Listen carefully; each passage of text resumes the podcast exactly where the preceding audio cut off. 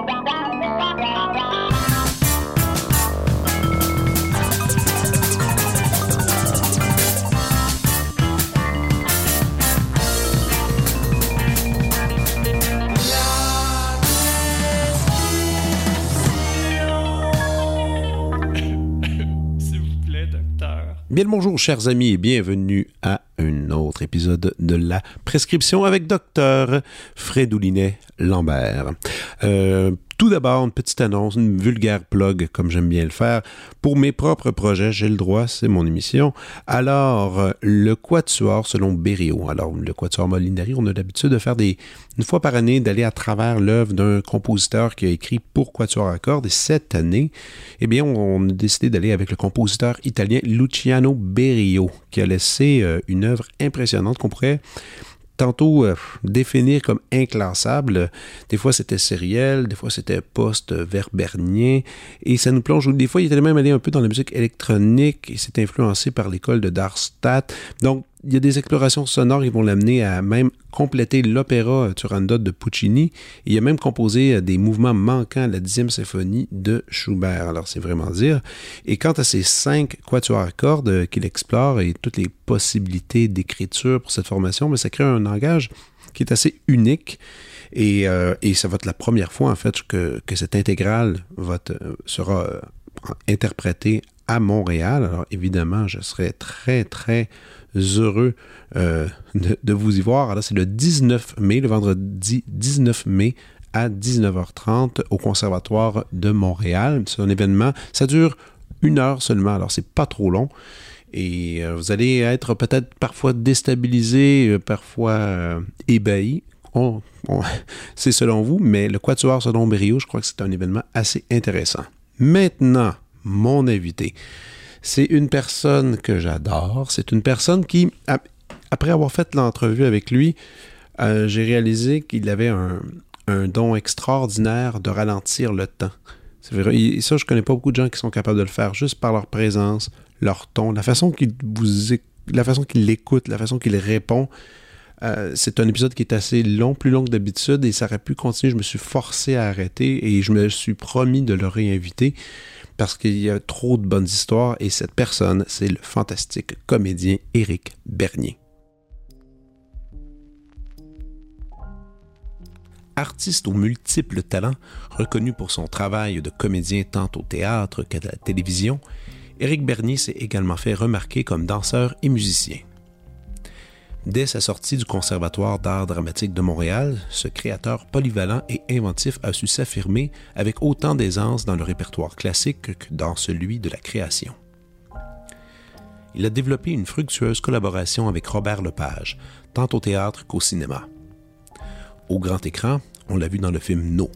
Sur scène, il était de la distribution du cycle shakespearien Coriolan, Macbeth, La Tempête, ainsi que les sept branches de la rivière Ota, qui a fait l'objet d'une adaptation cinématographique à laquelle il a participé.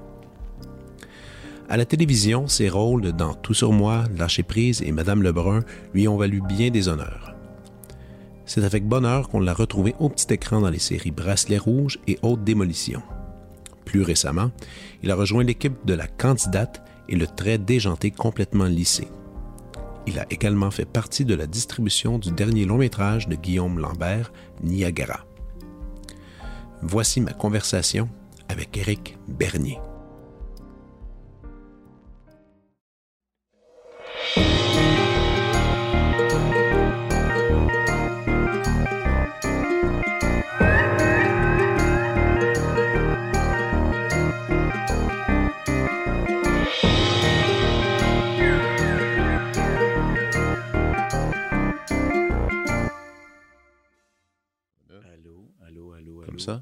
Oui. oui. Voilà. Ah ouais. Ouais.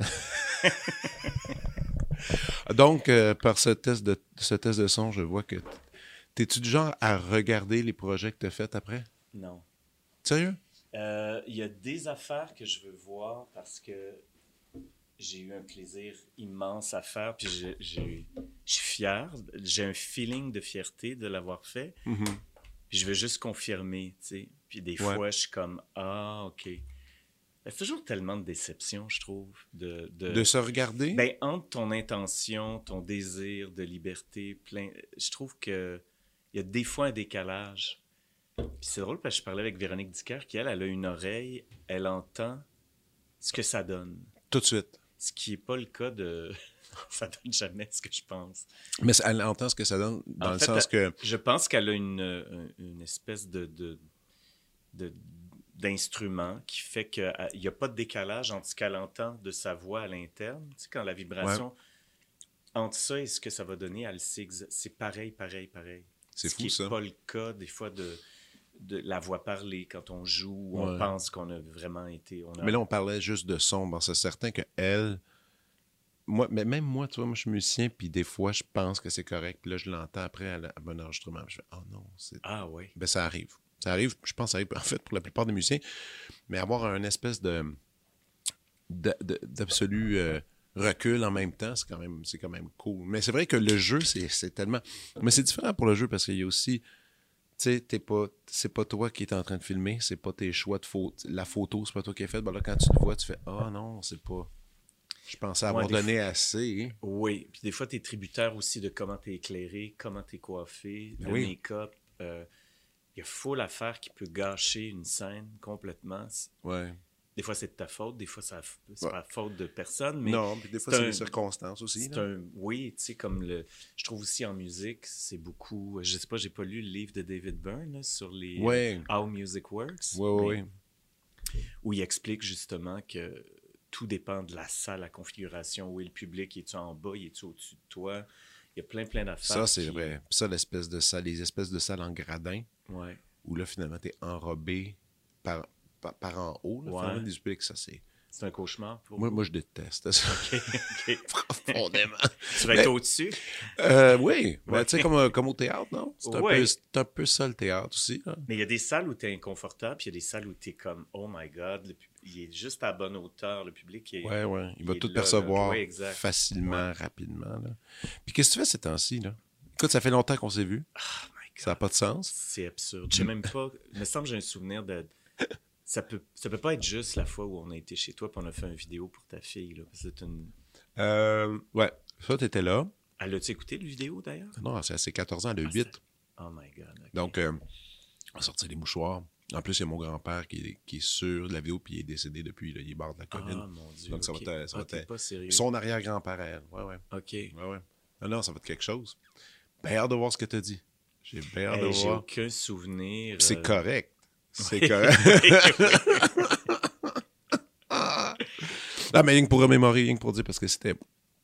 Je l'ai déjà raconté, mais c'était pour le baby shower de ma plus, vi- ma plus vieille Harriette. Et euh, alors que ma blonde allait accoucher dans deux semaines, ben, on a fait un espèce de party, puis j'avais mis une caméra avec une banderole qui disait Bonne fête pour tes 14 ans, où tout le monde allait dire une chose à faire puis une chose à pas faire pour ton adolescence. Et là, ça fait un espèce de film de deux heures que je vais découvrir en même temps. J'ai rien regardé. Écoute, la tentation d'aller regarder cette affaire-là. J'avoue. C'est Ça a quand pas de bon même- sens.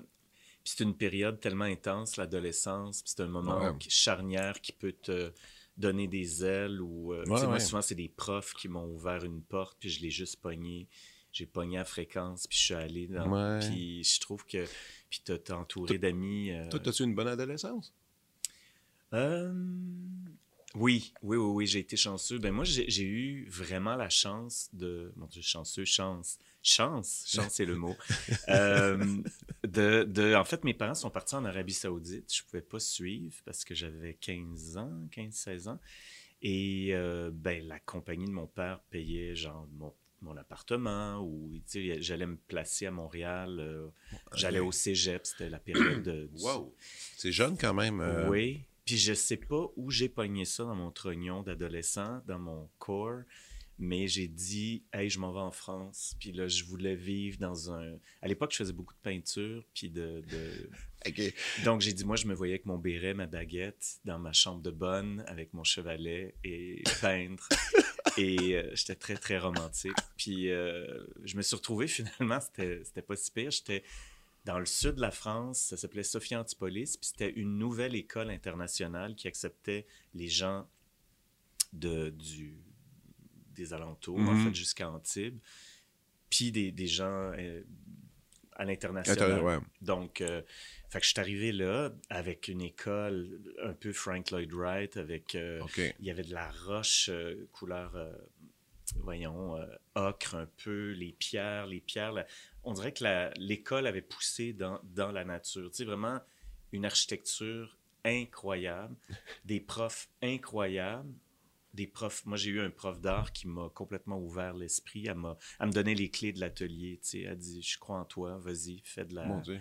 fais de la sérigraphie, fais de la gravure, fais de la. T'en as fait?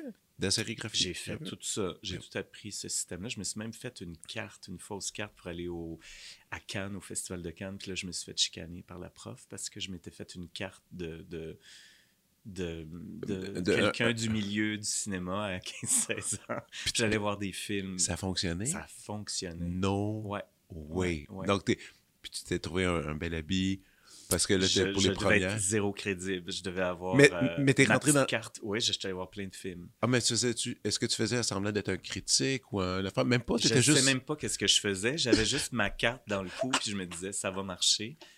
C'est quand même euh, Mais attends, pour faire la carte, t'avais vu, vu une autre une carte? autre carte. OK. J'avais quelqu'un que je connaissais, je sais pas, c'était un adulte, c'était... Je sais pas où j'avais eu ça, mais j'avais réussi à, à faire une fausse carte. C'était-tu le pas mon genre. Je venais vraiment d'une petite famille. Ouais, ouais. Vraiment, j'étais très sage et très... Mais il y avait un grand désir d'aller à Cannes. Mais je pense que j'ai un grand désir de culture, puis de m'ouvrir, puis d'avoir accès à plein de choses. Fait que c'était comme... Mais ça a comme un peu brisé la confiance que ma- mon prof avait en moi. tu sais. Et comment l'a découvert? Ben, par la sérigraphie, c'est comme une, une espèce de toile tendue en soi. Puis Ouais, tu prends ça, il y a comme un système presque photographique qui, pour- après, tu mets l'encre. Ouais. Donc, elle a vu qu'il y avait une fausse carte dans la, la soie. Là. Tu sais, J'avais pas pensé à nettoyer. ça? J'avais pas vraiment pas. Mais tu sais, à 15, 16 ans, t'es comme un petit peu, tu penses pas Mais c'est très hot que t'aies fait ça, vraiment. Oui, ben j'avais complètement oublié. Je- tu me fais repenser à Puis- ça, mais je sais pas pourquoi. Ben c'est ça, je me suis mis à faire beaucoup. J'ai- C'est là que j'ai commencé à faire du théâtre aussi, En France. en France. Puis on faisait de la création. Euh, je me rappelle, avoir vu Pina Bausch, qui est mon premier show. C'est bizarre, j'avais... Je pense que j'avais 17 ans, c'est ça. Je me mets des fois plus jeune, mais je pense que j'avais 17 ans pour vrai. Puis là, euh, mon Dieu, 40 ans plus tard, j'ai vu un autre show de Pina Bausch avec une danseuse qui était dans le show à Nice. C'était Ah oui, mais ils sont, ils sont venus ici à Danse Danse. Oui, ils sont venus, puis je suis allé voir. C'était bien? euh, ah, c'était extraordinaire. C'est la compagnie Pina Bausch qui. Oui, Qui- donc c'est un répertoire qui tourne. Ouais, ouais. Et il y a beaucoup de danseurs qui étaient là à l'origine, Wow. qui sont là encore et qui transmettent justement la. Ah. la, la- Puis la- c'est, puis c'est cool parce que euh, Pina Bausch, elle utilisait tous les âges sur scène. Oui. Elle, a, elle a tout le temps fait. Puis c'est cool de penser que des, ceux qui étaient jeunes à l'époque continuent encore à, à transmettre ça puis à danser. Parce que la, danse, il y a comme une date d'expiration. Et ben, je- il n'y a pas de date d'expiration. C'est que euh, de- le milieu fait croire qu'il y a, y une date d'expiration. Alors que pourtant, À il y a. âge, il y a- tu peux bouger. Puis Ben oui, oui. puis. Exactement. Mais c'est comme c'est un drôle de milieu pour ça, mais en même temps, c'est quand même un des milieux où, les gens tentent tellement de choses qu'en ce moment, il y a des danseurs.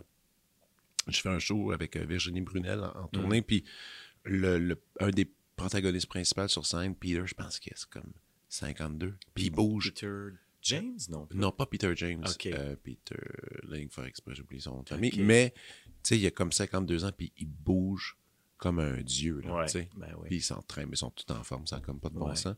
Mais donc, comme tu disais, ta soif de culture, tu vas à Cannes. Tu te souviens-tu des films, t'as vu? Oh mon Dieu. Même pas? Ou des. il y avait, est-ce qu'il y avait cette année-là une espèce de. T'as vu la première d'un grand classique? euh, Non. Non, c'était pas pas de ça. souvenir de ça. C'était l'excitation de la canne.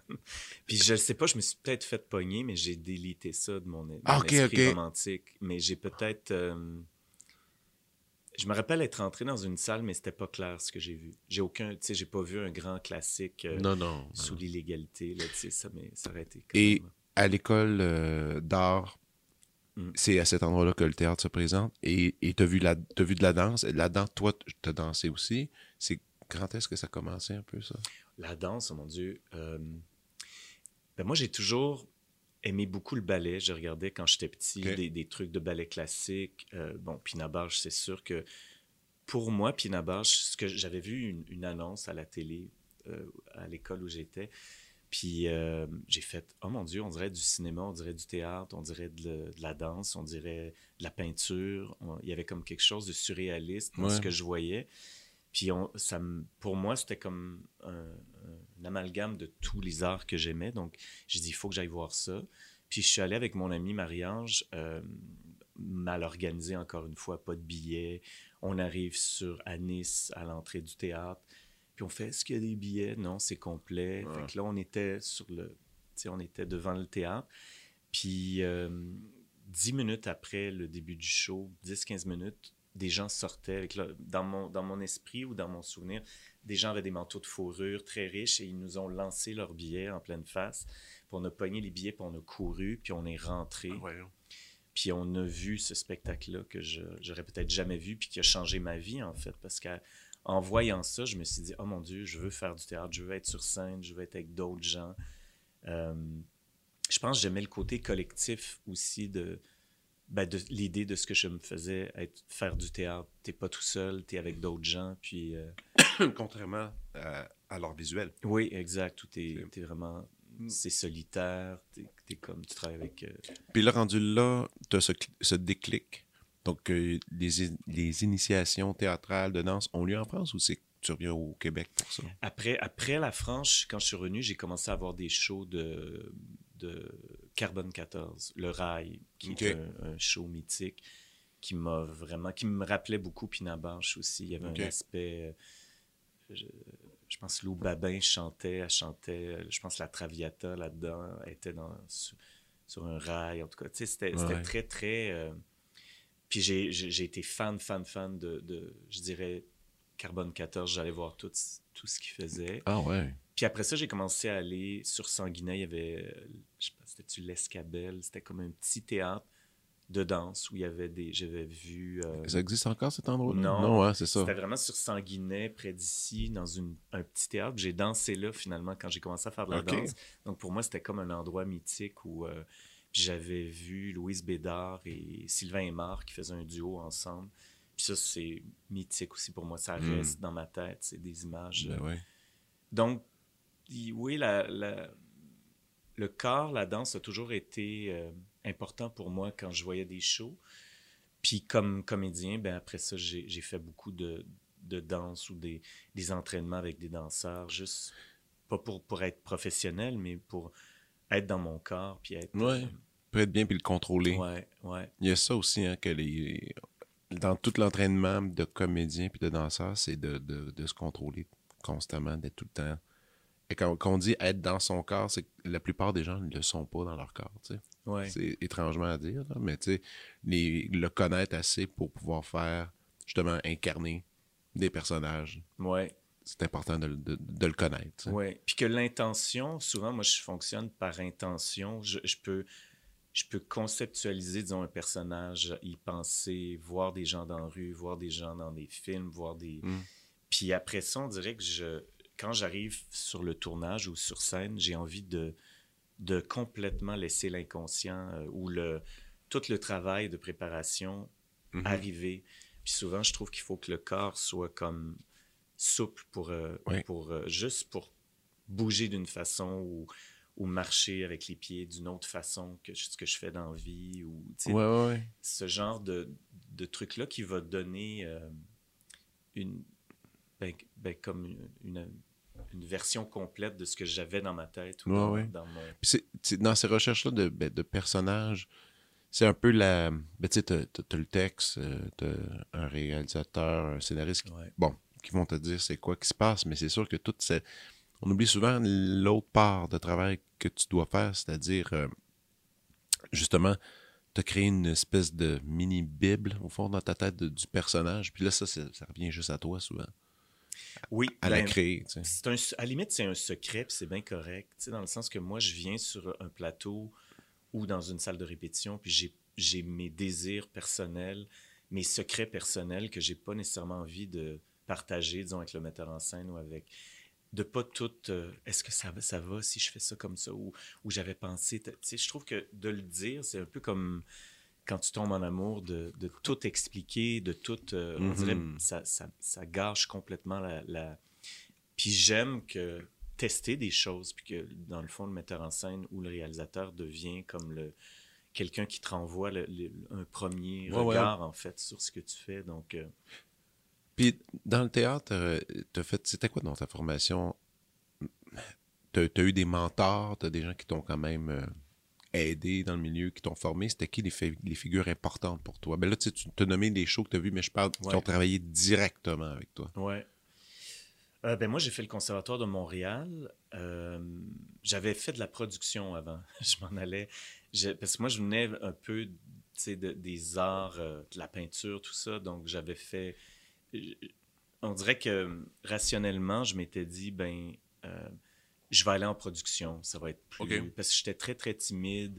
J'avais une, une- une impression que tous les acteurs étaient des êtres narcissiques. euh, euh, Pas tout à fait faux. pas tout à fait faux, mais ça prend une certaine dose de narcissisme. Mais je, j'étais très, très pudique, en fait. Je le suis encore, mais j'arrive, on dirait, par des personnages à complètement faire des choses que je ferais jamais dans la vie ou que j'oserais, j'ose pas faire. Ou... Mhm. Donc, j'avais une conception qui n'était pas réelle de c'est quoi être un acteur. Donc, je me suis dit de façon rationnelle, va en production, fais des costumes, des décors, t'aimes, Ah, t'as déjà fait, fait, de la peinture. t'as fait ça un bout? J'ai fait ça euh, six mois à Sainte-Thérèse en production. J'avais l'air de Robert Smith à cette époque-là. J'avais les cheveux crépés, j'avais du maquillage, j'avais des robes. J'étais comme. Tu vas aller le voir d'ailleurs? Le euh, Je mois de pense je juin? vais, je vais essayer d'aller les voir. Demain, encore. les billets sortent. Ah oui? Ouais. Ok. Tu vas y aller aussi? Je sais pas. Je- moi, j'ai jamais vu de Cure. Ah, je Jamais. pensais qu'on s'était croisés à Oshiaga à un moment donné. Il était venu dehors de... Oui. à- à Oshiaga? Oui. Non, moi, ça, je l'ai pas vu. Mais toi, c'est la seule fois que tu les as vus? Je les ai vus dernièrement, oui, avec euh, Pierre Lapointe, je pense. Pierre Ouais. m'avait invité. Puis, euh, T'avais-tu aimé ça? Oui, oui, oui. OK. Ça Ben, se tient encore. Techniquement, ils sont impeccables, ils chantent de la même façon.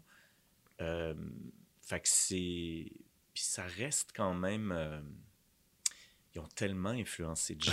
On a tellement entendu de bandes après qui. Puis, je veux dire, tu prends, tu prends n'importe quel disque, tu le passes, c'est bon, c'est le fun. Oui, Il y a ça aussi. Il y, a des- y a des bands qui vont rester sur une couple de hits, puis on va se souvenir. Mais eux autres, c'est un méchant catalogue. Ouais. tu sais. Ça, c'est le fun. Moi, je suis beaucoup de la, de la génération pornographie. euh, tout ce disque-là qui était Mhm. complètement catastrophique. Là, tu sais, je- c'était ouais. comme une période, euh, je pense qu'il était.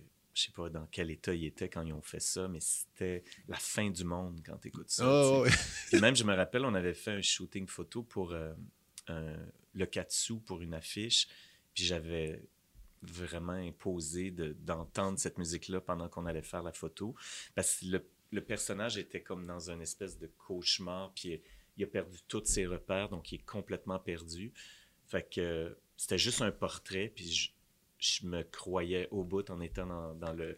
C'était à fond dans le tapis, puis j'ai comme là, j'étais vraiment dark, puis j'étais vraiment dans une zone. euh, Wow. mais tu sais, ça paraît peut-être pas tant que ça, sa photo, mais il n'y a rien de pire que de photographier- d'être pris en photo avec absolument rien, puis juste des gens, ah oui, ah oui, ah oui, continue. Oui, tu sais, il y a comme un- Ah, Je suis pas, je suis pas, je suis pas très à l'aise. de- Photoshoot, c'est bizarre. C'est toujours. bizarre. Ouais. faut avoir une intention, je trouve. Ouais. Ça te sauve, tu sais. J'ai fait un shooting photo à un moment donné pour un show, puis j'étais très intimidé de travailler avec le photographe parce que j'aimais beaucoup ce qu'il faisait, puis j'allais être pris en photo, fait que je me disais ça va être un cauchemar, puis on allait à mon chalet, puis finalement, en arrivant, j'ai dit moi je suis un grand, grand, grand... Il dit ah, veux-tu qu'on mette de la musique, ça va être... Mais j'ai dit moi je suis vraiment un gros, gros, mais gros fan des Smiths et de Morrissey, puis il a fait tu me niaises. Puis là, il a ouvert son laptop, puis il y avait pour 9 heures de, de compilation. puis il y avait justement, en fait, toute, toute son esthétique, ce que j'avais comme perçu, est complètement inspiré de Morrissey. Puis la, la- la- l'iconographie, comment il a été pris en photo par euh, Anton Wow. Corbin. tout ça. Fait qu'on s'est comme, my God, ça a explosé. Là. On n'a même pas eu besoin de se parler. Puis on a décidé de faire un shooting un peu à la Morrissey, puis à la le j'étais dans le lac habillé en soute avec des, des, gla- des, des- herbes, des glaïeuls, euh, couché dans, dans la nature un peu. euh, de- Sont sortis ces photos-là? Oui, ben ils ont, ils ont fait, en fait, ils ont été prises pour un magazine, en fait, euh, qui s'appelle le 1281 rue Bernard. Je sais pas trop, c'était une boutique. Puis après, l'année d'après, j'ai fait un show avec Angela Conrad. Mhm. Puis elle voulait faire un show sur le narcissisme, puis le, le philo- euh, la, la philosophie, en fait. Puis le. C'était comme une. une- c'était un solo, en fait. Puis elle, elle voulait qu'il y ait du. du euh, voyons, comment elle s'appelle Bassi. euh, voyons. Bassi? Bassi, voyons, la chanteuse bien intense. This is my life. Ah, Euh, Shirley Bassey. Charlie, ouais, ouais, Charlie- ouais, ouais, ouais. Puis elle trouvait qu'il y avait comme un, un, un narcissisme, un, euh, tu sais, presque un- une intensité immense, tu sais, de, de- Ouais, ouais, ouais. Puis moi, j'y ai proposé Morrissey et les, et les Smiths. Je trouvais que ça fitait complètement avec le personnage qu'elle avait écrit. Puis elle connaissait pas bien. Fait que finalement, j'ai j'ai décidé, elle m'a dit, je te laisse choisir les chansons que tu as envie Wow. qui soient dans le show. Fait que j'ai montré les photos que j'avais fait avec ce gars-là. Puis euh, elle a capoté. Fait qu'elle a fait, c'est exactement ça, on prend ça. Fait que la, la fiche était déjà faite. pas, mais c'est pas pire le truc, euh, ton truc euh, musique, Hein? image. Complètement. Parce que tu es habité par quelque chose. Donc, Mais tu fais tout ça, ben, tu sais, je vois que tu as ton téléphone, je, je, sûrement tu as des écouteurs quelque part. T'es-tu, euh, t'es- est-ce que tu tricotes euh, ta musique de film quand tu te promènes dans la rue? Là? Est-ce que tu fais ton film? Est-ce que tu as un soundtrack qui te suit tout le temps? Ben, c'est sûr qu'avec maintenant, on a toute notre bibliothèque dans notre Ben oui. téléphone. C'est quand même fou comment ça a changé. Le... Mais ça- Avant, on arrivait chez nous, on mettait un disque, puis on avait le deuxième côté à tourner. ou- Oh. Ben, moi, j'ai, moi, j'ai longtemps euh, fait des longues marches avec, euh, avec trois CD dans la poche. Là. Ouais. Puis avec mon lecteur CD portatif, Ouais, ça, je l'ai fait beaucoup. Puis il y avait une, il y avait une série à un moment donné de CD portatifs qui dit Ah, tu peux, tu peux courir avec, ça va pas sauter. Oui, Mais oui. ça marchait une semaine, puis c'était fini. Oui. Mais, mais non, donc, euh, ouais, t'en, donc, t'en écoutes autant?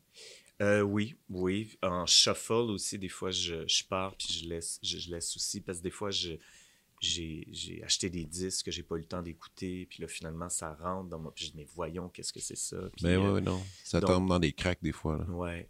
C'est quand même... Mais revenons à Robert Smith que t'étais. Eh mon Dieu. Et oui. donc, euh, en train de faire de la production de décors. Je faisais de la production de décors, puis à un moment donné, ben, il a fallu que je me. je- je- J'étais très apprécié, disons, je pense, à l'école comme concepteur. Il, il voulait vraiment me.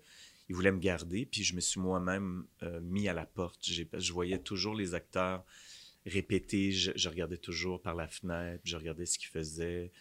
Euh, puis je me suis comme dit, non, non, c'est, Ouais. ça, tu manques de courage, vas-y, fais-le. Puis euh, je, suis allé au- je suis rentré au conservatoire. euh, À quel âge, quand même? Plus, plus, Plus tard, oui, Ouais. j'avais 19 ans à peu près.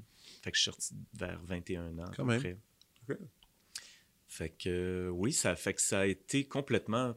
Bien sûr, tout ce que je pensais sur les acteurs était complètement. Tant que tu le fais pas, puis que tu ne mesures pas à être devant des classiques, puis essayer d'atteindre, en fait, de te croire dans des gros classiques ou des, des gros personnages plus grands que toi quand tu as 19 ans, ben euh, ça demande énormément des fois de formation pour arriver à faire ça. Donc, Ben dans oui. les écoles, tu te mesures, tu stretches beaucoup, beaucoup ton instrument. Euh, puis ça, c'est important, les écoles, pour ça, parce que sinon, tu vas juste toujours toute ta vie jouer quelque chose qui est proche de toi.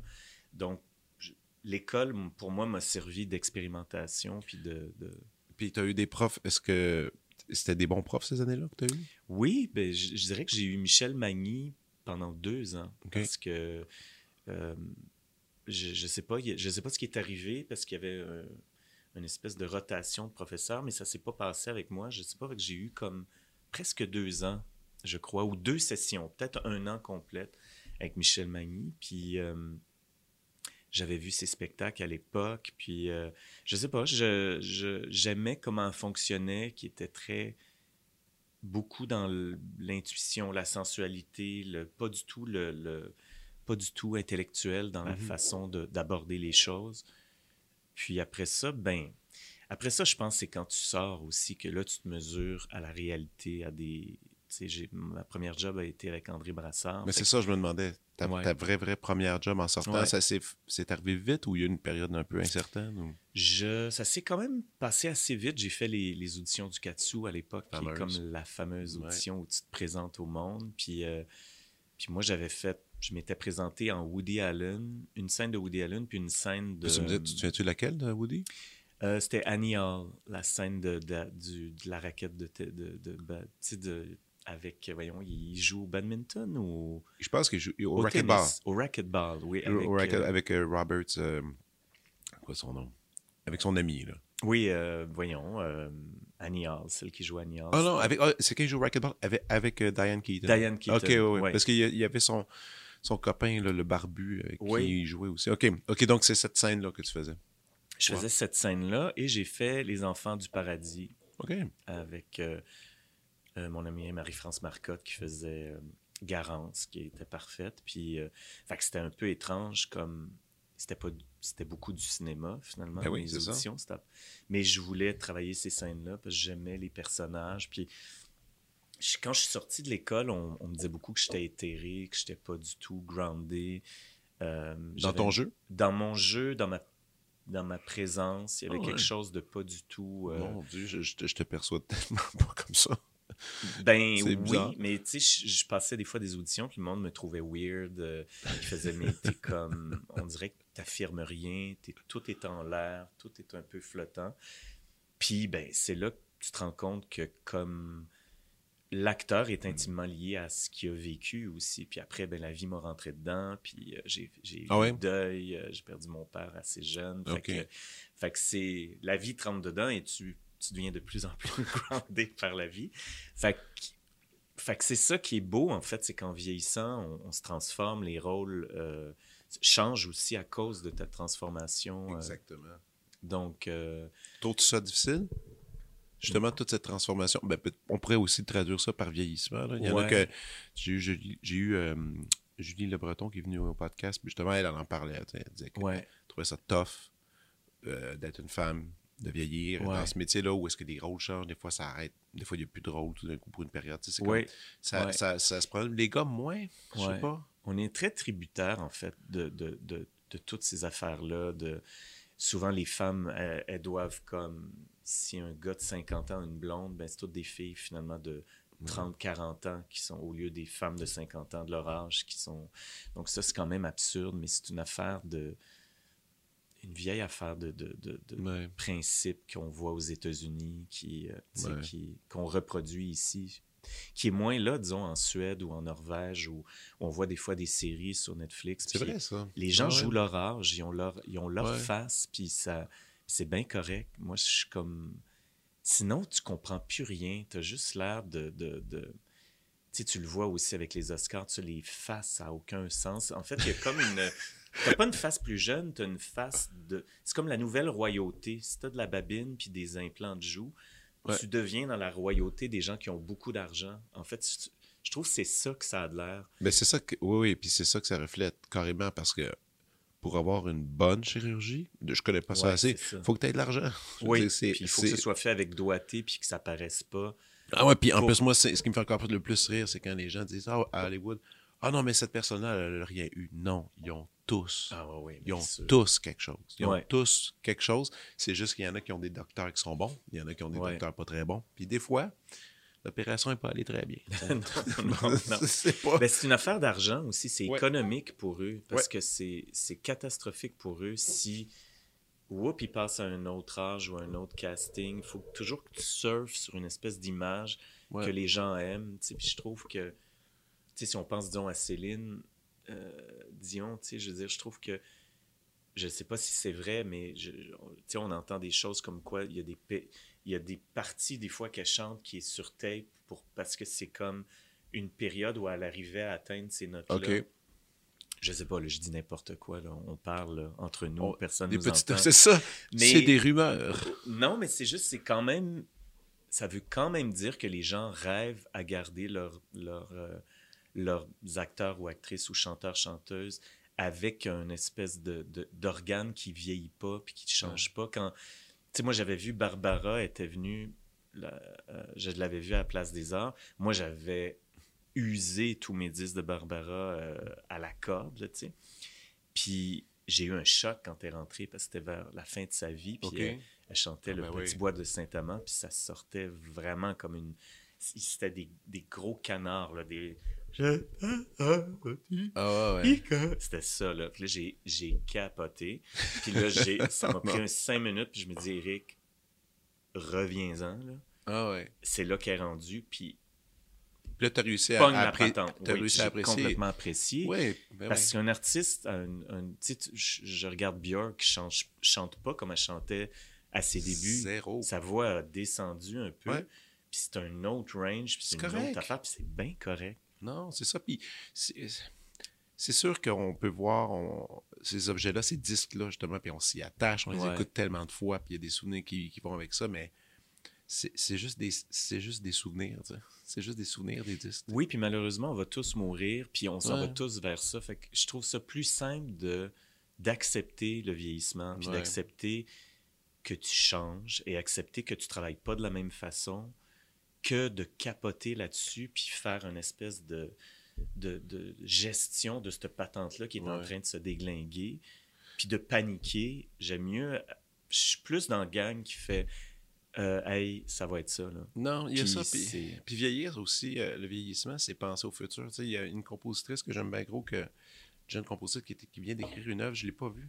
Euh, une œuvre pour euh, soprano, je sais pas quoi. Puis c'est, je pense que le titre, c'est You'll, you'll never be as young than, than now. Tu tu seras jamais aussi jeune que maintenant. Ah, wow. Maintenant. Maintenant. Tu Ouais. Elle, puis elle répète avec toutes sortes de variables, mais je trouve que c'est tellement beau parce que c'est. Tu sais, toi, t'es jeune, moi, je suis jeune. On est jeune en ce moment. là. On est dans la vie de ça. Donc, tu Ouais. non, mais faut- si, tu abordes ça comme ça, c'est autre chose. Puis, tu as raison, c'est ça, de voir de voir ces, les corps qui, qui vieillissent. Ben, tu sais, hey, Madonna qui s'en vient, tu tout, le monde, tout le monde a eu des, Mm. Des espèces de, de, de, de tirades là-dessus, Ben puis de dire qu'est-ce qu'elle fait, pourquoi elle fait ça, tout ça. Donc, d'autres célèbres, d'autres euh, pointent du doigt. En même temps, c'est Elle a toujours fait ça. Elle a Elle toujours faisait ça créé la avant déjà. ben oui. Puis je pense qu'il faut la prendre à un niveau, genre c'est un peu comme Orlane, là, celle qui se faisait mettre des implants Ouais, dans le ouais, front ouais, à des endroits qui sont pas supposés. Moi, je trouve qu'elle est rendue dans cette pop-là. Elle, elle- Je veux dire, son... elle a des implants de fesses, elle a changé physiquement. a- Je pense qu'elle s'en va vers comme une transformation Transformation. comme elle a toujours fait. Fait que je comprends pas la grosse panique parce qu'elle n'est pas du tout dans un rapport de je veux pas que ça paraisse que je vieillis. Non, Je vais vous le montrer en tabarouette. je vais vous le montrer, le- puis c'est clair, là. Ouais. C'est évident que c'est ça. Ben oui, c'est évident. Tu vas sur son Instagram, tu dis, OK, elle fait, elle expérimente des choses. Oui, puis, ouais. puis- puis justement, c'est encore pire l'espèce de prétention, l'espèce de truc de penser que personne ne le voit. Ouais. Puis ce qui est les Oscars, d'ailleurs, as-tu écouté les Oscars? Ouais. Moi, je fais plus ça depuis un bout, là. Ouais. Mais à chaque fois, je le regarde un, deux, trois secondes, je suis comme, Ah, ça, ça me rend... Ouais. Mais t'es à jour, toi, donc? Quand tu regardes les Oscars, t'es à jour, t'as vu les films, la plupart? Oui, oui, dans le sens que j'aime le cinéma. Fait qu'il y a beaucoup d'affaires que j'avais déjà vues. J'avais un intérêt déjà. Donc, euh, Ouais. Après ça, ben là, les gens sont pas contents parce qu'ils trouvent que tous les Oscars ont été à une place quand il y avait d'autres. Puis ça, je suis bien d'accord. Puis des fois, il y a beaucoup, c'est biaisé, des fois, là. par rapport, tu sais. C'est comme un peu. Je trouve aussi que c'est une drôle d'industrie parce que c'est comme.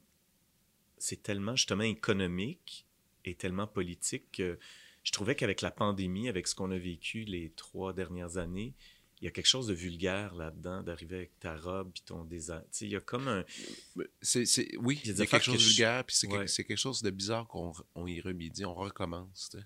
Ouais. Ça, ça repart dans cette. Mais ce c'est ça, c'est le déni de ce qu'on a vécu parce que ça a été trop dur pour tout le monde. Ouais. Puis à tous les niveaux.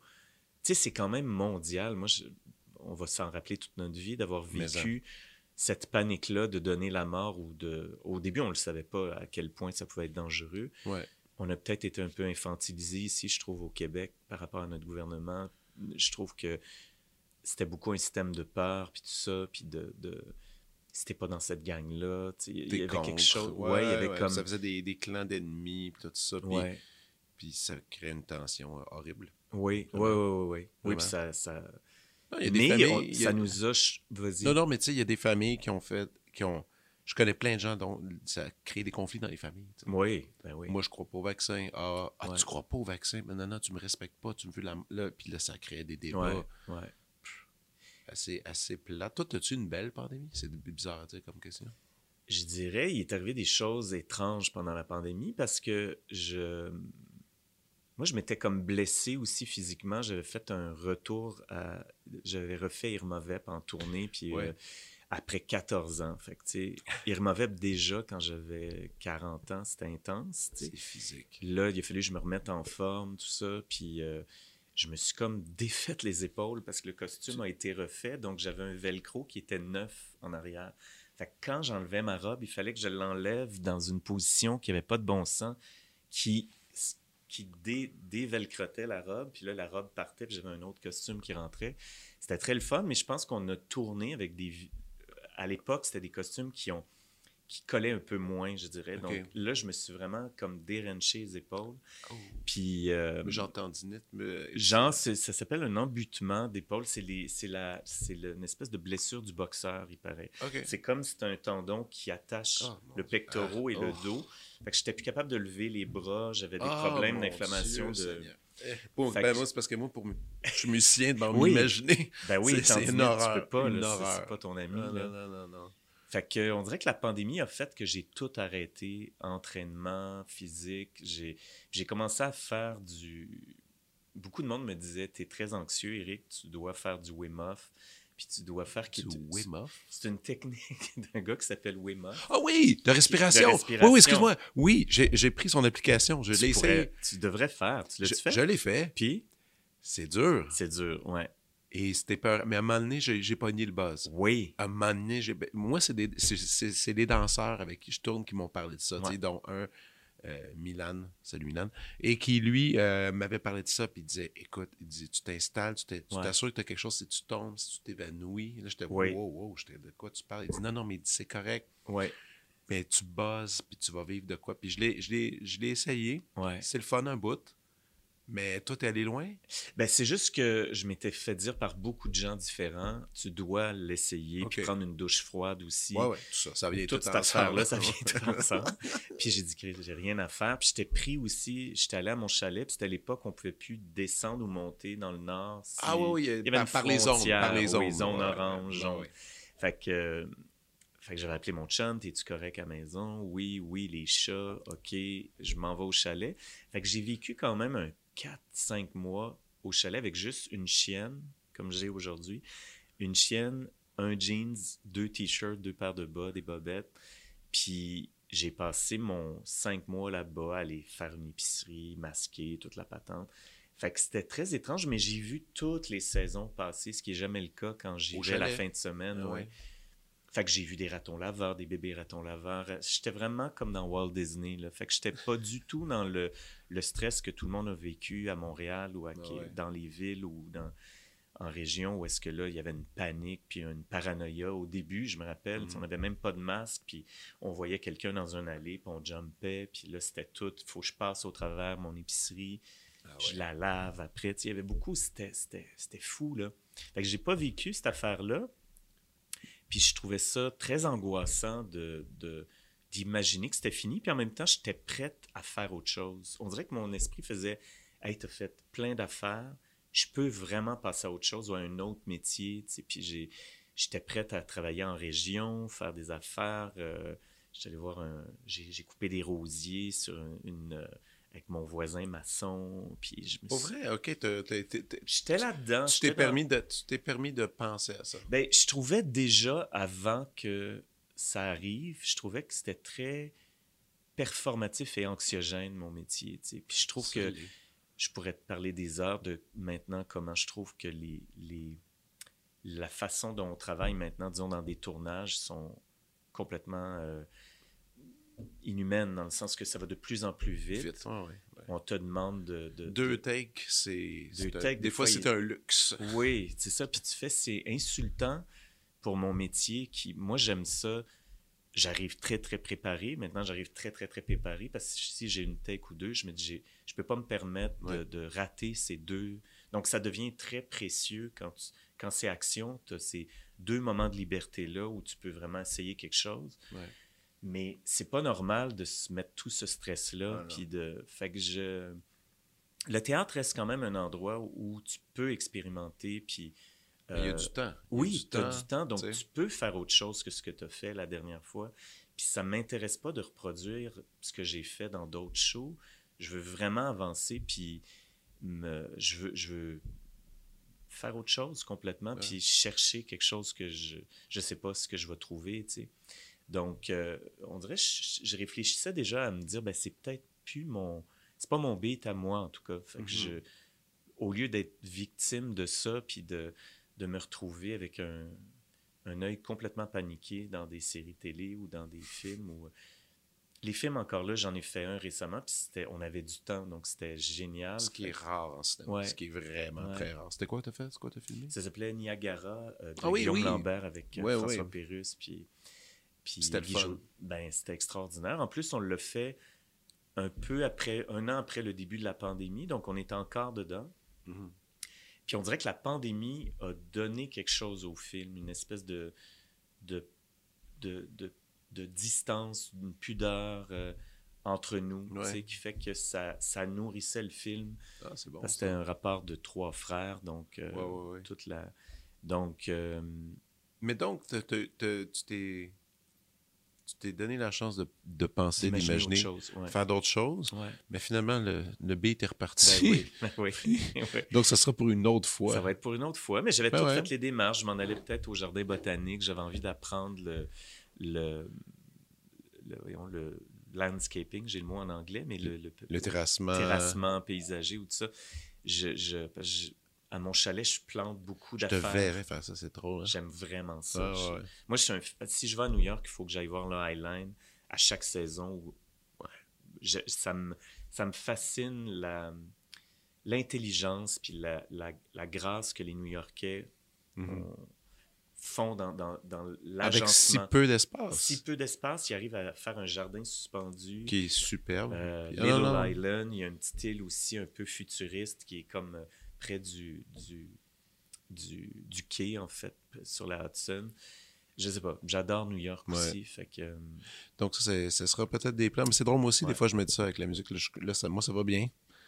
Ça va encore durer un bout. Puis à un moment donné, peut-être que c'est. Des fois, il y a aussi de tirer sa révérence. C'est correct aussi. tu sais. C'est comme un truc que les gens euh, ont de la misère à, à accepter. Il y en a qui, qui tiennent, qui veulent rester, ils veulent rester jusqu'à la fin de la Ouais. fin. Ouais. Je sais pas, peut-être pas. Tu joues combien de fois par année, à peu près? Oh quand boy. tu joues? Je calcule pas. euh, C'est régulier? ouais, peut-être 80. Oh my God, OK, c'est Chaud. beaucoup. C'est OK. pas toujours le même programme. Non, c'est ça. Ça change beaucoup. C'est ça. Bah, tu sais, les programmes d'orchestre, des programmes de molinerie, des tournées, des projets du studio. Ah non, je joue beaucoup. Puis c'est le fun. Puis, tu sais, j'ai une bonne forme physique, je, me, je pratique bien, bon, c'est correct. Mais c'est sûr que moi aussi, mon milieu, je pourrais t'en parler longtemps, que ça change beaucoup. Il y a moins de répétitions. Il OK. y a moins de, Ah oui, même chez vous? Bah oui, puis il faut que tu arrives ultra prêt. Puis euh, oui, il y a de la pression. Tu sais, tu vas faire du studio pour enregistrer des trucs euh, pour, euh, je sais pas, une pub ou une musique de film. Ben, on va le faire une fois, on le fait peut-être deux fois, puis go, là. Tu sais, Ok. Puis t'es en lecture à vue, les partitions viennent d'arriver. Ben, tu sais, c'est comme... C'est un, drôle, c'est un drôle de milieu. Moi, moi c'est plus... moi, je considérais, euh, je le considère encore qu'à un moment donné, peut-être je vais faire, mais ce serait plus d'aller enseigner euh, dans les écoles primaires. OK. Ouais, j'aime bien les enfants. Puis, euh, il y a, il y a- il y a un, un grave problème en ce moment en éducation. Ouais. là. On manque de profs. Puis, donner le goût les, à la musique aux enfants, c'est Ouais. quelque chose que j'aimerais bien faire. Bon, puis ça, un moment donné, Une espèce de là. transmission aussi, ce qui est normal Ouais, aussi. ouais, en- parce que, tu sais, comme tu disais, les, les, les, les comédiens sont un peu euh, centrés sur eux, un peu, un peu égoïstes là-dessus, mais les musiciens aussi, tu sais. C'est Mhm. toute forme d'art. Quand tu commences à croire à ton art puis en en faire un métier, ben, premièrement, c'est. On, pourrait dire, ah oui, c'est essentiel, c'est un service essentiel. Je suis comme, euh, plus ou moins d'accord avec cet énoncé-là. On est là pour enrichir, faire vivre des choses aux gens, mais, mais ultimement, c'est un, c'est un drôle de métier. Bref, moi, ce que j'essaie de, ce que de dire, c'est que je l'assume, mon métier, je l'aime. En même temps, un jour, tu veux faire quelque chose qui, qui est plus grand que toi, qui est plus. qui- qui- qui- que tu te dépasses, je sais pas. Puis en musique classique, euh, tu te dépasses s'il y a beaucoup de répétitions, puis s'il y a une intention avec le chef d'orchestre, Exact. si tu as besoin d'intimité, tu as besoin de, répéter, répéter, répéter pour arriver dans des nuances, j'imagine. Parce que moi, de l'extérieur, je vous envie parce que des fois, vous arrivez, pour avoir vécu ça, des fois, dans des, des shows, il y avait des, je sais pas, il y avait des musiciens avec nous. C'est impeccable dès la première répète. Puis nous, on est nuls à chier. Là, tu sais, je veux dire, les acteurs, c'est que t'es humilié jusqu'à deux semaines avant la première parce que ton t'enchaînes devant les concepteurs puis tu te dis mon Dieu mes pauvres autres ils sont avec pognés avec nous autres qui sont en train d'y arriver mais on y arrive presque de justesse des Ouais. fois tu sais ça explose vers la fin. ça explose wow, avec la pression de la première qui Ouais. s'en vient il se passe quelque chose puis en même temps le show est mille fois meilleur un mois plus tard là, tu sais. C'est Ben comme- oui, c'est ça, mais ça, c'est, j'ai toujours trouvé ça bizarre. Là, mais je vous envie vous parce que j'ai l'impression que c'est parfait pour moi Ouais. Mais- il y a- il y a- aussi, on fait ça depuis tellement longtemps. Je fais ça depuis l'âge de 5 ans. tu sais. Ouais. À jouer du violon tous les jours. Ouais. Donc, à un moment donné, c'est comme, euh, comme se brosser les dents. là, tu sais. Tu fais tellement ça que c'est naturel. tu sais. Ouais. Mais qu'est-ce qui va être une bonne performance de violon pour toi quand tu Hmm. c'est-tu ton état d'esprit c'est dans quand la tu journée? contrôles tout. C'est quand tu contrôles tout. Tes intentions, tu joues, Ouais, tu es sur la scène, le son répond, puis c'est exactement ça que tu veux qu'il se passe. Parce que des fois, on- tout le monde prend des risques. Moi, je prends. Comme, comme toi, tu parlais avec le théâtre, euh, tu vas pas essayer de répéter toujours la même chose. Ouais. Tu vas, oui, il y a un frame, mais tu, sais, tu, vas, tu, vas, tu vas jouer dedans un peu. Mais quand tu arrives à jouer dedans, le contrôler assez, puis de tenir une idée jusqu'à la fin, là, c'est vraiment cool. Mais c'est très rare. C'est c'est pas, c'est pas très rare. Ça, ça arrive, mais tu sais, c'est. c'est- y a un- C'est c'est des moments bénis. C'est des espèces de moments que tu fais Ah, OK, je, je me suis rendu là. Puis c'est quelque chose qui contamine les autres, Ouais. disons, avec qui tu joues, Ouais. tu dis, oh my God, c'est passé quelque chose. Ouais, puis là, tu sors de scène, tu fais Oh, OK. OK, c'était ça, là. On l'a eu, là.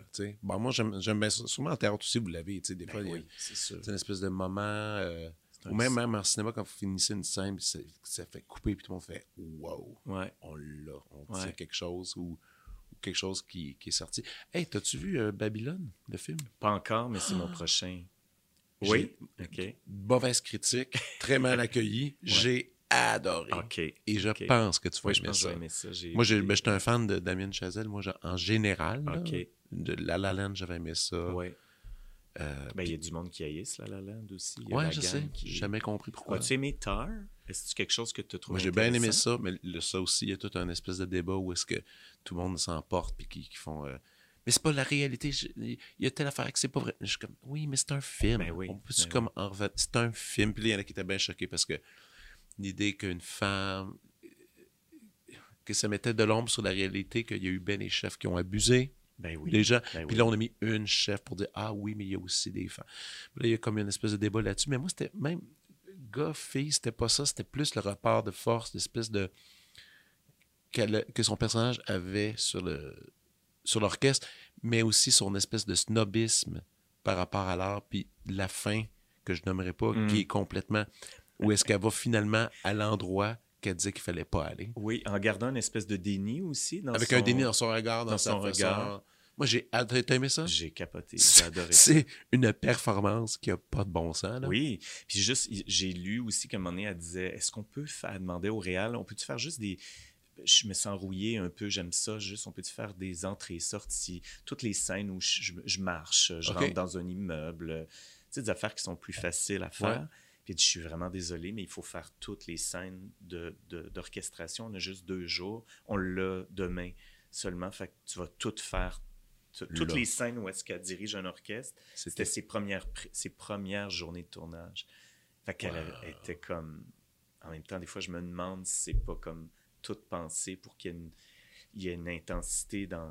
dans le geste. dans- Des fois, les, réalisateurs, des fois, ils savent ce qu'ils font. C'est comme euh, Judy Garland, celle qui jouait Judy Garland. Je sais pas si tu as vu ce film-là. Non, j'ai pas euh, vu. C'était extraordinaire. Puis elle, elle avait tout enregistré à Abbey Road, toutes les tunes. Puis elle était toute prête à faire du lip sync pour le, le tournage. Puis finalement, il y a des écoutes à cause. Euh, on peut pas riguer le théâtre, comment il est fait. On peut pas mettre de. Fait qu'on va être très proche de toi avec un steadicam. Fait que ça va paraître que tu fais du lip sync. Donc, tu vas les chanter live devant toutes des fans de Judy Garland en salle. Fait ils ont, ils ont, tous les figurants, c'était des, des gens qui adorent Judy Garland pour vrai. Donc, elle a fait, mais c'est un cauchemar. Que, euh, Ça- elle- Imagine l'anxiété. Oui, mais tu sais, Judy Garland, elle avait une espèce, beaucoup de tics de main ou de. Ouais. Avec son fil de micro, elle avait tout, euh, elle avait tout fait son travail, mais sa vulnérabilité puis son. Ça n'aurait pas donné la même performance, je pense, Wow. si elle l'avait fait en lip sync, parce que tu le sais que ta voix est parfaite, tu l'as travaillé. Mais en- toi, tu le sentais quand on le voit dans le film. C'était ah c'est- mon Dieu, je trouve ça. C'est une idée de génie d'avoir fait ça parce qu'on entend ces bagues sur le, le Ah, sur le micro il y a comme des claque. Ok. claques, puis tu le sais que c'est ça aurait pu être du bruitage refait après, mais il y a comme un... Wow. J'ai adoré la performance de ça. Ah, je vais aller regarder, ouais. je vais aller regarder ça. Mais écoute, pour te dire, Kate Blanchett, là, sans blague, dirige mieux que ben des chefs que je connais. Ah oui, OK. Ouais. Mais tu sais qu'elle elle a vu beaucoup de vidéos de danse. Elle a vu beaucoup de chefs d'orchestre, Ouais, des femmes comme un- ou des hommes, mais je pense qu'elle s'est beaucoup, beaucoup, beaucoup, beaucoup inspirée à de la danse, peut-être même Pina Bausch. ou- Tu sais, je trouve qu'elle a, Ah ouais. une affaire très, euh, très Ah droit. Je ne sais pas si toi, en Ben, tant que... ouais, Puis, pouvais- sais, puis en plus, ce qui est intéressant dans ce film-là, c'est que euh, c'est aussi la construction de son personnage. C'est qu'on dit euh, que, que c'est la dernière étudiante de Leonard Bernstein, qui Ouais. était un grand chef d'orchestre. Puis c'est vraiment, elle marche comme lui, elle bouge comme lui. Ah oui? Tu vois, ah c'est ça que- moi, c'est ça que j'aimais là-dedans, c'est que je faisais, OK, ça, c'était la bonne étudiante qui admirait son prof, mais puis qui essaie de garder le leg de son prof, comme bien des gens ont fait. Tout le monde qui a eu un professeur Ouais. de musique pendant longtemps, à un certain moment, on essaie de l'imiter, même si on veut pas. Ouais. Puis c'est ça qu'elle fait. Même dans son speech, quand elle parle à Juilliard, c'est du Bernstein Ah, pur et oui. dur. C'est Oh puis même la façon qu'elle dirige, puis tout ça. Mais écoute, moi, elle me fait capoter cette, comme, cette, actrice-là. C'est comme, elle a pas de bon sens. Ça n'a aucun sens. C'est- un- séquence de 25 minutes. euh, ça se peut pas. qui n'est pas coupée. c'est comme... Mais elle vient du théâtre aussi. Moi, je Ouais, l'ai ouais, vue au ouais, théâtre dans Les Bonnes. Ah avec. Isabelle Huppert, puis j'ai été estomaqué par elle. Isabelle Huppert avait, peut-être à cause de son accent, il avait comme, elle cabotinait beaucoup.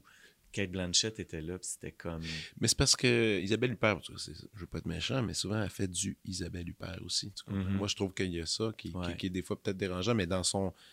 Dans, Kate Blanchett, elle fait tout. Elle, Ah ouais. elle se transforme. Elle se transforme tout le complètement. C'est Complètement. Il n'y a pas beaucoup des gens C'est comme très ça. subtil, en fait. C'est une très bonne transformation parce que on reconnaît comme son, son sa signature. On, je sais pas, tu sais, quand on l'aime, tu Ouais, ouais. l'aimes. euh, c'est rare qu'elle qu'elle va se planter. Je sais pas comment il se prépare. C'est, elle avait peut-être, elle avait-tu juste ça à faire? Elle a des enfants aussi. Tu sais, je veux Ouais, dire, c'est ouais. comme. Mais tu sais, ce réalisateur-là, t'avais-tu vu euh, ses autres films aussi qu'il a fait? Qu'est-ce qu'il a fait? Donc, je me il rappelle. a fait plus. Children. Ah, Ça, c'était terrifiant, ça. Terrifiant, ce C'est avec. Julianne Moore, Children? Non, non, non, non, non. C'est attends, je vais juste aller, je vais aller, je vais aller chercher parce que ça vaut la, ça vaut la peine d'en parler un peu. Le, c'est un film avec euh, Kate Winslet qui, qui était, euh, on est-ce qu'on est dans une dans une espèce de, de ville euh, où il se passe pas grand chose. Ouais. des mères euh, sont, se tiennent dans un parc tout ça, et un jour euh, il y a un, il y a un, un pédophile qui, euh, qui sort de prison et qui va revivre avec sa mère. Et là, ça chamboule toute, Toute la perception de- de- du coin, des gens. Mais c'est vraiment, c'est vraiment bon. Mais euh, c'est un film dur. Puis, en fait, il, il utilise, tu sais, il choque beaucoup dans ce film-là. Il prend beaucoup du Todd Field, voilà son nom. Ouais. Todd Field, il en a fait, il fait peu de films, tu sais. Ouais. Puis, euh, mais quand il le fait, c'est, bien fait. Puis aussi, Todd Field joue du trombone, ça paraît. Ça paraît parce qu'il il, il- il- il comprend, il comprend la musique. Mm. Euh, c'était Les Enfants de cœur, ça s'appelait. OK. Très fort. Euh, moi, vais j'avais j'ai ben, ben en 2006. Puis c'était son dernier film depuis, Ouais. depuis euh, avant, avant, après tard. Bref. Euh, attends, là, on, parlait des Oscars, on parlait des bonnes choses. Babylone, qu'il faut que tu vois parce Oui. que euh, c'est encore une fois, tu sais, euh, Damien Chazelle, il y, a un- il, y a, il y a une seule idée qui fait exploiter, c'est les dessous euh, d'une société de divertissement. C'est rien que ça. Mhm. Dans Whip- Whiplash, c'est jusqu'où une passion, un divertissement vaut la peine d'être vécu. Moi, c'est Ouais. comme ça, je vois ça. Puis La La Land, c'est ça, Ouais. avec les deux personnages. C'est vrai. Whiplash, c'est ça. Il a même écrit un scénario sur un pianiste classique, un, un trailer un peu boboche, même affaire. Puis celui-là, c'est encore ça, sur l'évolution du cinéma. La fin, moi, je l'ai, je l'ai trouvé, j'ai trouvé ça magnifique. C'est très long, c'est deux, trois heures et demie, mais moi, ça passe tellement vite. Mais je Mhm. pense que tu vas. C'est des performances, ça va, ça va dans tous les sens. C'est beaucoup de crémage. Ouais. Ben, ben du crémage. Toi, donc, la musique, mon Dieu, la musique dans les films, c'est Ben super oui. important pour Ben toi. oui, ben oui. Puis tu- lui, il en fait de la bonne. Il en fait, OK. Hmm. Non, il c'est sûr, j'a- j'analyse toujours un peu ça. Là. Mika Levy dans euh, le film avec. euh, Ah, avec Scarlett Johansson. Oui, C'est bon. ça. moi pour moi, C'est c'est. une des meilleures, c'est une des meilleures musiques. Ouais. Et, euh, et ce film-là, c'est quoi donc? C'est l'espèce de, de- est un extraterrestre. Oui, Levy. Oh, je vais la trouver. Scarlett Johansson. Ouais. Puis c'est comme vraiment, vraiment lugubre comme, euh, comme film. C'est Ouais. vraiment. Puis je sais que dans, dans ce film-là, ils ont refait euh, une performance en, en Angleterre. Ils l'ont fait avec euh, orchestre symphonique. Ce qui était, euh, tu sais, orchestre symphonique live Oh mon Dieu. pendant la projection, puis avec, avec Under the Skin, Under voilà, the de Jonathan Glazer. Puis ils ont fait, euh, ouais, ils l'ont fait quelques fois. Moi, je rêvais qu'on fasse ça à Montréal. Ce serait Ouais. tellement cool. Mais c'est un film, un film bizarre quand même, là. Ouais. Mais Mika Levy, non, ça, c'en est une bonne à, à, à l'ose des choses. Euh, mais tu sais, c'est faire de la musique de film, c'est terrifiant. Là, moi, je, je sais pas comment les gens font Ouais. une telle chose. Après, il y a tout, euh, il y a différentes façons de faire. Tu, sais, tu filmes, tu fais faire ta musique après. Moi, j'aime bien le processus inverse, comme justement dans le temps d'Ennio Morricone. Ouais. Euh, souvent, il composait les musiques. à- il demandait le scénario, il lisait le scénario. Il écrivait la musique, l'enregistrait, puis il donnait la track. Puis là, les gens, souvent, sur les plateaux de tournage, mettaient la musique. Incroyable. Sergio Leone, mettait la musique en direct de ça. Mais ça, c'est cool. tu sais. Complètement. Tu sais, c'est. euh, En tout cas, c'est un autre processus. Ok, attends, on va revenir à toi quand même. Euh, Non, non, mais c'est. tu as eu tes premiers rôles. Ouais. Euh, tu as fait beaucoup de tournées. Ça, Oui. je me sais que tu m'avais parlé, ça c'était l'époque de. Ben attends, André Brassard était ta première, ta- ta- ta- ton premier gros contrat. Oui, je dirais que j'ai fait ça, André Brassard. J'ai fait, euh, j'ai commencé à faire de la danse à ce moment-là aussi avec Catherine Tardif puis avec Isabelle Van Grind. Me, c'était une période où on flirtait beaucoup euh, avec les, les acteurs, actrices pour danser avec des compagnies de. Là, on est revenu quand même à quelque chose de peut-être qui demande beaucoup plus de. de ben, pas qu'il n'y avait pas besoin de formation. Je, je prenais des cours pour essayer de récupérer mon ouais. manque de formation en danse, mais il y avait quelque chose. Euh, Harold Réaume aussi, avec qui j'ai travaillé, qui, qui aime travailler avec des acteurs aussi. Fait que ça, ça a été une période comme ça. Puis après, ben, j'ai, travaillé avec Momentum. Euh, j'ai fait beaucoup de shows avec eux autres. Puis on avait fait une- un show qui s'appelait Nuit Blanche, qui était un peu, un petit peu avant Cabaret Neige Noire, ce qui a Ouais. peu euh, je pense que ça a été un peu inspiré de Nuit Blanche, puis c'était comme un, espèce de show euh, cabaret un peu avec des, textes d'auteurs différents, donc un univers assez éclaté. Puis Robert Lepage était venu voir un enchaînement, puis il m'a offert, euh, c'est vraiment sur place, il m'a dit Allô, je monte trois Shakespeare, que je veux faire une compagnie de répertoire, puis je t'ai vu dans du Mishima, je pensais que tu étais quelqu'un d'inaccessible et très dark et très. très... Puis là, je viens de te voir avec un. un- un- on, on avait un- on se bataillait avec des, des spaghettis, fait que je m'étais retrouvé avec une. Fait qu'il dit, je comprenais pas que c'était la même personne, mais c'est exactement ce que je cherche. Je cherche du monde qui ont ouais. un registre large, puis tout ça. Donc, il m'avait invité, en fait. Puis on était très timides les deux. Je regardais par terre, tout ça. Puis finalement, j'ai rappelé. Puis je dis, mais oui, mais oui. Je sais pas si ça a été clair, mais bien sûr. Puis là, ça, ça, ça a été vraiment une, période de ma vie où j'ai travaillé pendant huit ans avec Robert, donc dans des productions différentes. On a fait nous aussi ensemble à ce moment-là. Fait que, fait que ça, je dirais que la période Robert Lepage est une autre. C'est un, pan, c'est un gros pan. là. gros pan, là, où est-ce Ouais, que là, j'ai voyagé, j'ai rencontré des acteurs de partout dans le monde qui venaient voir les shows. C'était une période où c'était vraiment stimulant d'aller au restaurant après, puis de jaser avec les gens qui étaient venus voir le show. Puis, Ouais, ouais. fait que, euh, après ça, les sept branches de la Riviera qui est repris, genre... euh, Tu, tu le fais, euh, tu le fais. tu- je le fais pas, non. Ah. Non, euh, c'est Philippe Thibault-Denis qui, me qui remplace, en fait, le rôle que j'avais fait.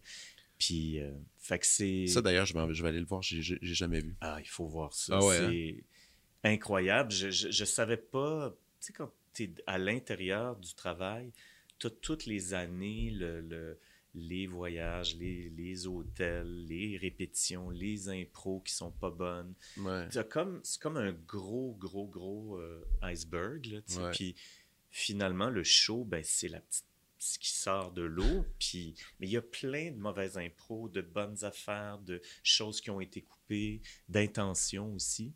Puis quand j'ai revu le show, on dirait tout m'a... J'ai vraiment eu l'impact du spectacle, de ce que, en fait, ce que les gens recevait quand on le Ouais. faisait, puis qu'on se rendait pas compte. Il y avait pas, il y avait comme de l'expérience. de l'expérience, oui, c'est ça. C'est comme. Donc, j'étais très, très heureux de, de le voir. C'était une expérience très étrange de voir une production qui vit sans toi. C'est comme si tu étais mort un peu. Ouais, j'étais ouais. comme dans la salle, j'étais comme un, Ah un esprit qui se promène, puis oh my God, OK, ça, ça vit sans moi. Mais est-ce qu'il y en a qui sont encore euh, qui étaient là? Il y avait Richard Fréchette qui est- et Rebecca Blankenship qui étaient de la production originale qui sont, qui sont dans- encore. ouais. Wow. Mais avec tout un cast, avec des Japonais, euh, c'est c'est super. Puis Wow. c'est un rythme aussi, le Japon. hein. T'es déjà allé au Japon? Non, Non, oh mon c'est sur ma liste. Il faut voir ça parce que c'est... Ils ont un, un rapport au rythme puis au, au temps aussi. Quand tu vas voir du kabuki ou du, Mhm. ou du, du no, justement, c'est comme... Ton rapport au temps est complètement transformé. Puis ce show-là crée ça aussi parce que c'est un show de 7 7 heures, 7. mais ouais. je te jure, ça se passe très, très, très bien dans le sens qu'il y a des, des tu vis l'affaire et la, l'espèce de densité de tout, de, de vivre ça collectivement, crée comme un attachement au show, puis un, un changement presque de ton biorhythme, en fait. Tu... C'est fou, ça. Ouais. Hey, ça devait tellement être exigeant faire ça. On, écoute, ça s- c'était, vraiment une famille aussi. tu sais. Il y avait des fois, on faisait des demi-shows, des fois, on faisait des intégrales, euh, on allait dans des musées le jour. Tu sais, c'était une période où j'ai, appris puis vu beaucoup, beaucoup de choses culturellement. Ouais. Tout ce que je rêvais de faire, en fait, et a été fait là-dedans. Mais puis des grosses prods comme ça, c'était fait Wajidi, je pense. Après ça, c'est ça, j'ai rencontré Wajdi, puis là, on a travaillé beaucoup Ça ensemble. aussi, c'est des grosses prods. Ça aussi, c'était un autre show, Incendie, qui était, je pense, majeur dans, dans la vie de Wajdi, dans l'écriture Ouais, ouais, de Wajdi. carrément. Parce que c'était la première fois qu'il travaillait un peu comme Robert Lepage, dans le sens que il y avait des, des compagnies de théâtre à l'étranger qui investissaient en Wajdi. Ouais. Donc, il y avait accès à ses acteurs puis à ses concepteurs tous les jours. Donc, moi, j'allais en Imagine. répétition. Imagine. Je faisais des petits bouts de musique à bouche, de piano, euh, jouais, puis c'était ça, ma répétition de la journée. Mais je voyais, les j'entendais les discussions, les intentions, les lectures. On lisait des scènes qui ont pas, qui, ont- qui sont pas restées dans, dans- dans Mhm. le show. Donc, ça fait que ton, ton, ton, ton regard est vraiment global par rapport au... t'a- T'arrives pas juste parce que là, tu as fait une pub, tu as fait une série télé, puis tu as comme un petit deux heures.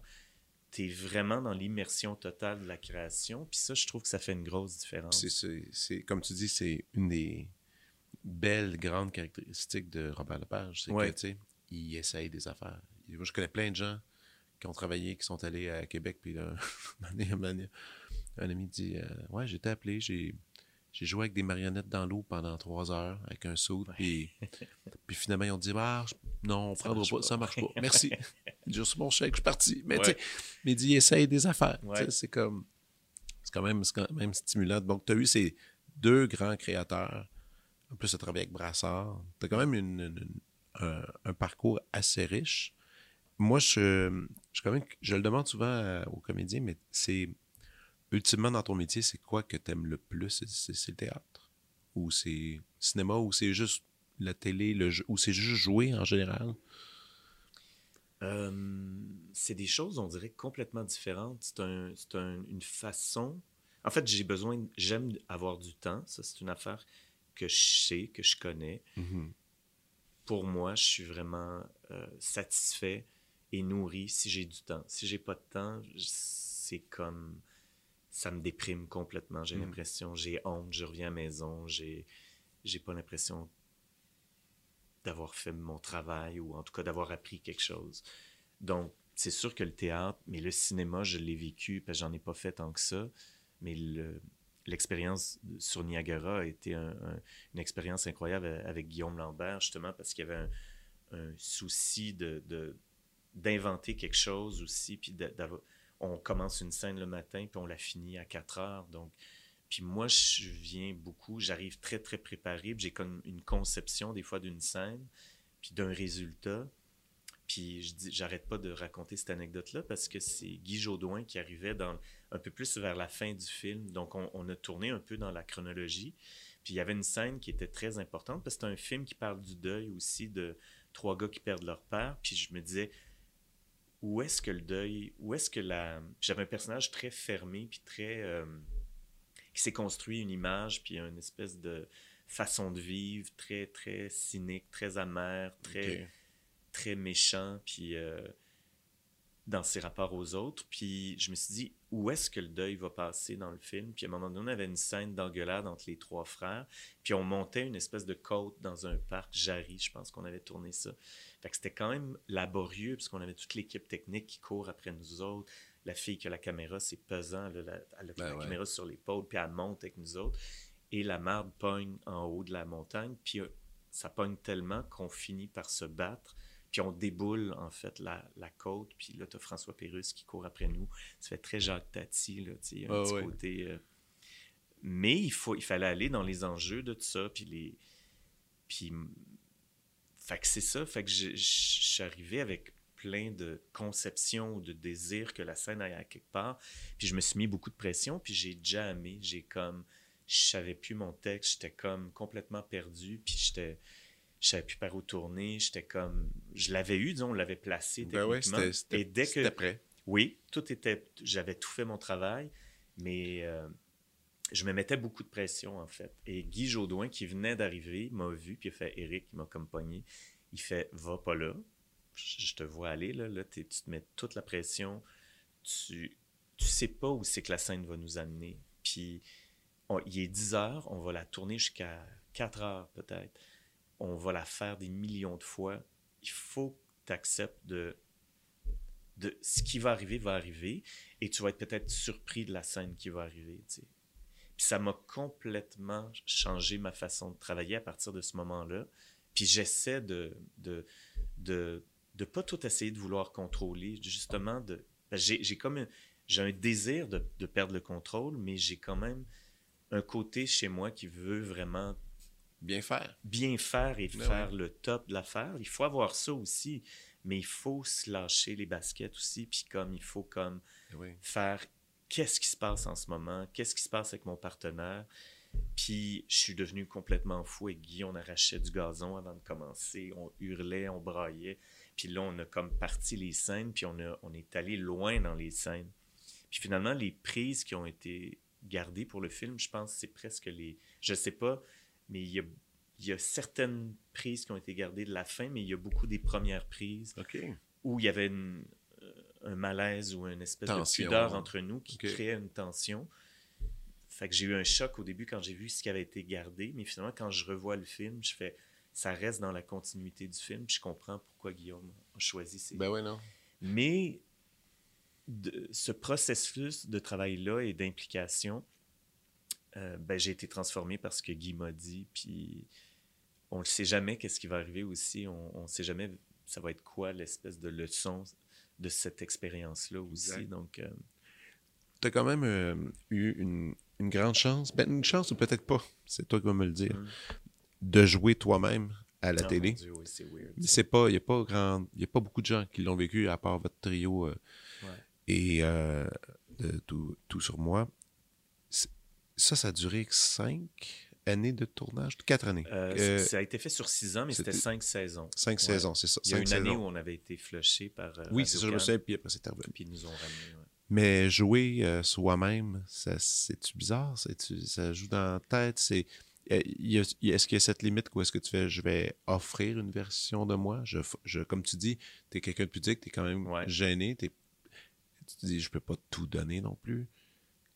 Et surtout qu'on jouait des anecdotes, il y avait je me Et- rappelle plus le pourcentage, j'arrêtais pas de nous demander c'est 50-50, c'est-tu l'auteur 50%, vous autres, les vraies anecdotes? Je me rappelle plus c'était quoi, c'était beaucoup, on faisait beaucoup de souper, puis on racontait à Stéphane Bourguignon un peu nos pires nos pires histoires, nos pires anecdotes, où est-ce qu'on a été le, le plus humilié dans notre vie. Puis on allait les rejouer devant une équipe technique.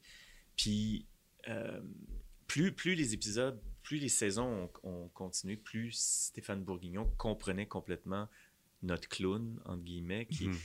arrivait des fois à écrire des situations qui me sont arrivées des fois après de l'avoir tourné. C'est quand même incroyable, la création. arrivé, ça? Ça m'est arrivé souvent, des faits.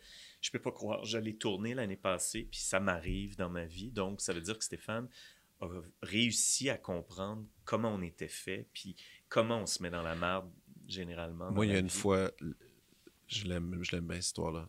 euh, on était, toi puis moi, on était allés voir un show de Pierre Lapointe au. Pas au Lion d'Or. euh, au Corona. Oui. D'autres, tu t'en souviens? Non? OK. on y va ensemble, on va, on, on arrive à la billetterie, je fais. euh, tu, tu dis, euh, tu- les billets étaient à ton nom. Tu dis bonjour, euh, deux billets euh, pour Eric Bernier. Ils font Ah oui, bien sûr. Je vous donne les billets. Tu prends les deux billets, tu m'en donnes un, tu prends, et toi, tu, tu en gardes un. Bon, c'est vraiment, ça aurait pu, j'aurais pu avoir ton billet, mais je ne l'ai pas eu. Ça fait schlac, schlac. Tu as séparé les billets, tu as dit Tiens, ton billet, j'ai le mien.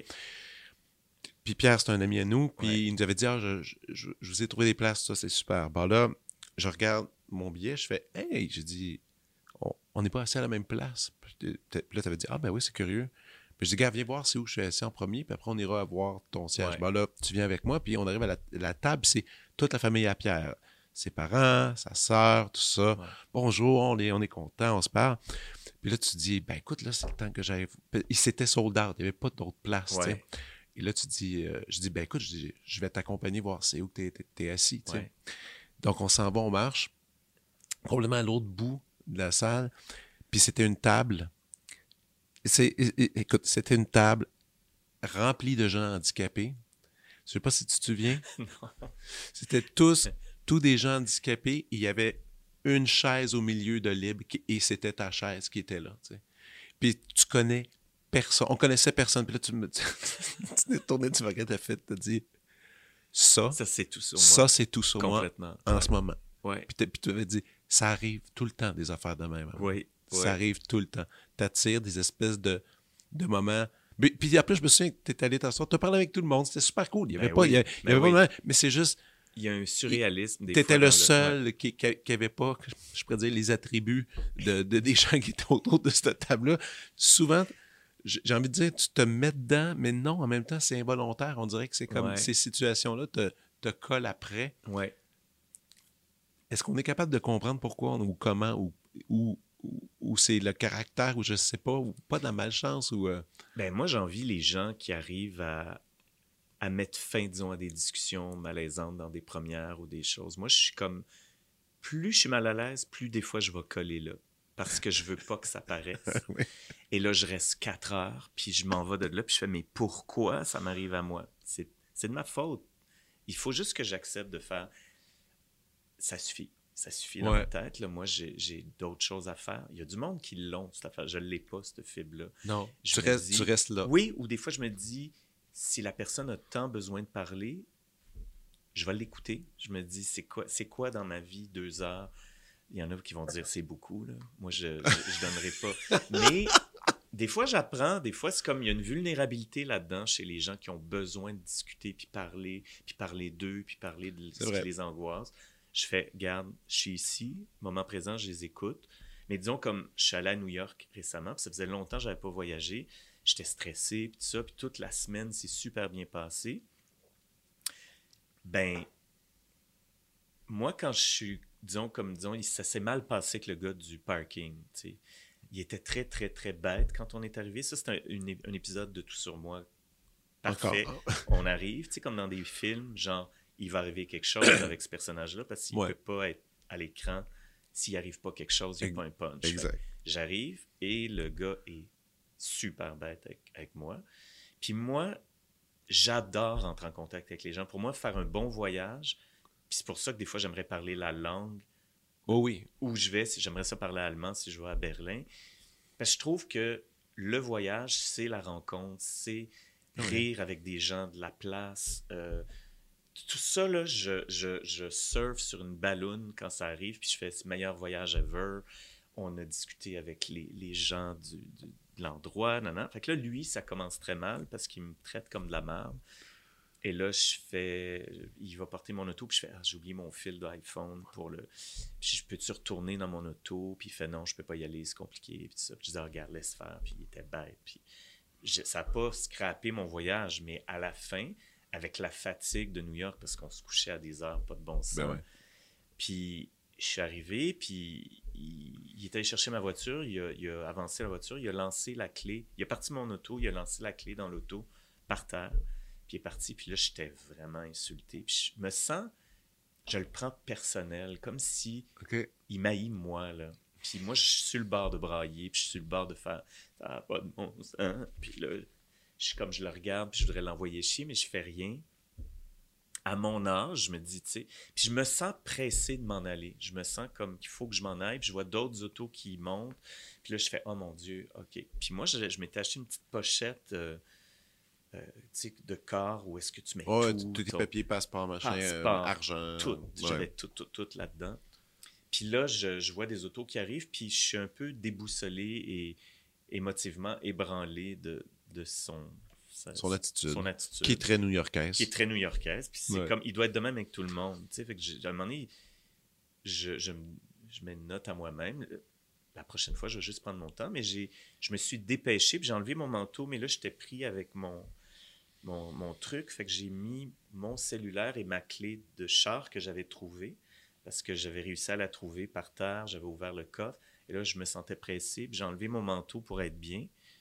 Puis je me sens, je suis parti vraiment la queue entre les jambes, puis je suis rentré, puis j'ai- conduit la voiture, puis on a conduit pendant 4h30, 5h.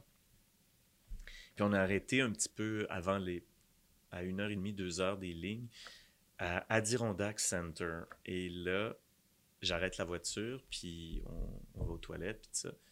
Et là, je suis ils disent qu'il n'y a pas de clé dans, dans l'auto. Puis là, je fais impossible. Je l'avais.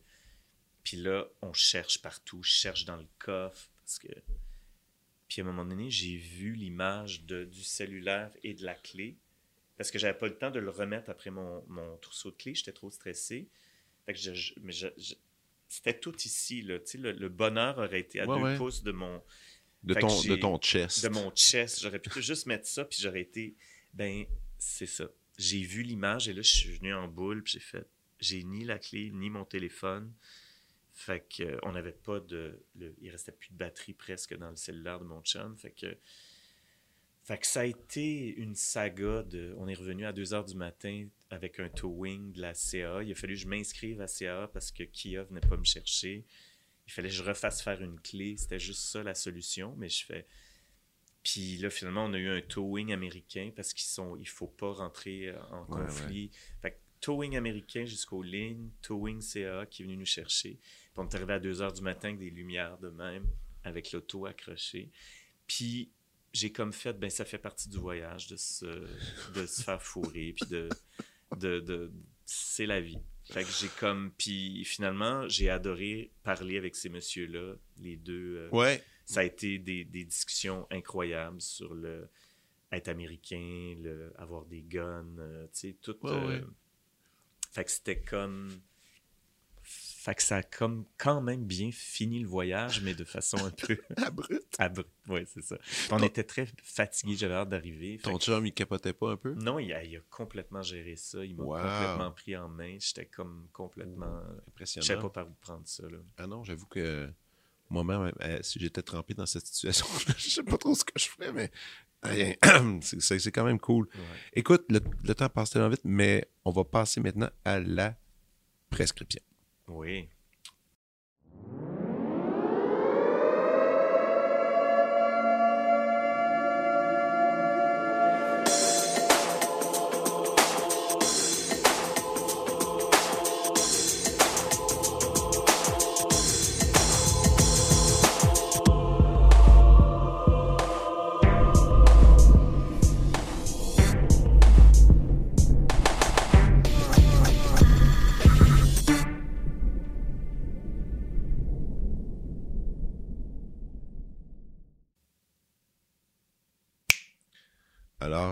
Eric, j'ai hâte de voir ce que tu as à me suggérer. C'est le temps de la prescription. Oui. Euh, ben, moi, j'aurais envie de te parler d'une artiste que j'aime beaucoup. Qui, en fait, c'est une anecdote un peu particulière. C'était pendant la pandémie, pendant mon quatre mois euh, au chalet, où on avait juste acheté de la bouffe, dormir et angoissé de mourir ou de, de donner la mort. Je, je, je, je faisais rien d'autre que, que faire du Wim Hof, prendre des douches froides, euh, aller marcher dehors. D'ailleurs, est-ce que tu sens que ce- ces douches froides-là, puis euh, les respirations, ça a changé quelque chose? Complètement. OK. Je l'ai faite même avant des shows où j'étais très, très, très stressé. je faisais ça et ça me calmait complètement, complètement, complètement. C'est comme si la douche froide, te... puis de, de, continuer à respirer calmement, ça envoie dans ton cerveau, tu vas pas... Tout ira pas, bien. Tu vas pas mourir. Là. Non, non. Tu ça. es, là, t'es... Puis, fait que c'est ça. Puis je me suis rendu compte aussi récemment, en tout cas depuis peut-être une dizaine d'années, que j'ai, j'ai, j'ai eu des petits problèmes d'anxiété, des fois par rapport à mon métier, par rapport à, Mm. à être sur scène, des affaires que j'avais jamais investiguées, qu'il a fallu que je comprenne d'où ça vient. Donc, j'ai essayé de trouver des solutions comme la méditation, c'est quelque chose qui, qui aide beaucoup. Puis, euh, mais je, je, j'ai, j'ai- c'est ça, je, je- je- j'ai toujours capoté sur une artiste dans, récemment qui s'appelle Sarah Ball. C'est une, une, une peintre, euh, une peintre de anglaise. Je l'ai même sur mon iPhone, juste pour Sarah te dire comment je Ball. l'aime. Ball, B-A-L-L. B-A-L-L. OK. Ouais. Wow. Elle a fait des immenses formats de 100 par 100 et l'époque où je l'ai connue, en fait, c'est qu'elle prenait des photos d'archives de gens qui ont fait des meurtres ou des, des, des, des, euh, des femmes et des hommes qui ont, qui ont été emprisonnés puis qui, ont, qui sont considérés des parias de la société. OK. Et elle avait aussi euh, lu une étude qui disait que des fois, avec le nombre d'heures, si on calcule la distance des yeux, c'était beaucoup fait par rapport à la beauté ou l'harmonie d'un visage, mais il y avait aussi toute une étude qu'elle avait lue sur on peut reconnaître un psychopathe ou, ou quelqu'un qui, qui est un paria de la société par le, le calcul des yeux, le nez, la Par le bouche. calcul des yeux. Ah ouais, Ouais. mais je suis sur son Instagram en ce moment. Ouais, c'est Ouais. particulier. là. Puis, Wow. j'ai. ce que j'aime, c'est que c'est, beaucoup de, des photos de criminels, donc ils te demandent d'être neutre, un peu comme les photos de passeport. Moi, Ouais. j'adore les photos de passeport. Je trouve que j'essaie toujours de penser à la photo de passeport quand euh, je veux faire des photos, parce que je me Pourquoi? dis, ben, il y a un neutre qui permet de projeter ce qu'on veut sur le visage ou je trouve que c'est les meilleures photos parce qu'il y a une présence, c'est juste les yeux. L'intention est juste dans les yeux, puis pas du tout dans le sourire qui essaie Ouais, ouais, ouais. de séduire ou de. C'est. Wow, c'est. C'est. C'est parti. Wow. Donc, ben, je pense que c'est pour ça que je suis intéressé par sa peinture, parce que pour moi, c'est comme une leçon, en fait, de présence. Puis ces toiles ont une présence très, très forte parce que tout est flou. Disons, les cheveux sont flous, le fond est pas travaillé. Tu sais, c'est une couleur, c'est presque comme de la gouache. Mhm. Les, le- mais la bouche, les yeux et les- le, le nez est très, très précis. Ce qui fait que ça crée tout de suite un espèce de, de, de regard. Puis elle, elle voulait vraiment euh, le- faire un hommage à ces gens-là qui ont été complètement euh, euh, Ouais, jetés en prison, puis tout ça. Donc, euh, Qui ont eu des drôles de vie, là. c'est ça. Fait que j'avais, j'avais appelé la galerie, puis je voulais savoir combien c'était, puis tout ça. Je m'étais rendu là, c'était... Je pouvais pas m'acheter ça. là. Je veux dire, c'est comme impossible. C'est quoi, tu rendu combien, ça? Hey, je sais plus, je pense que c'était une affaire de...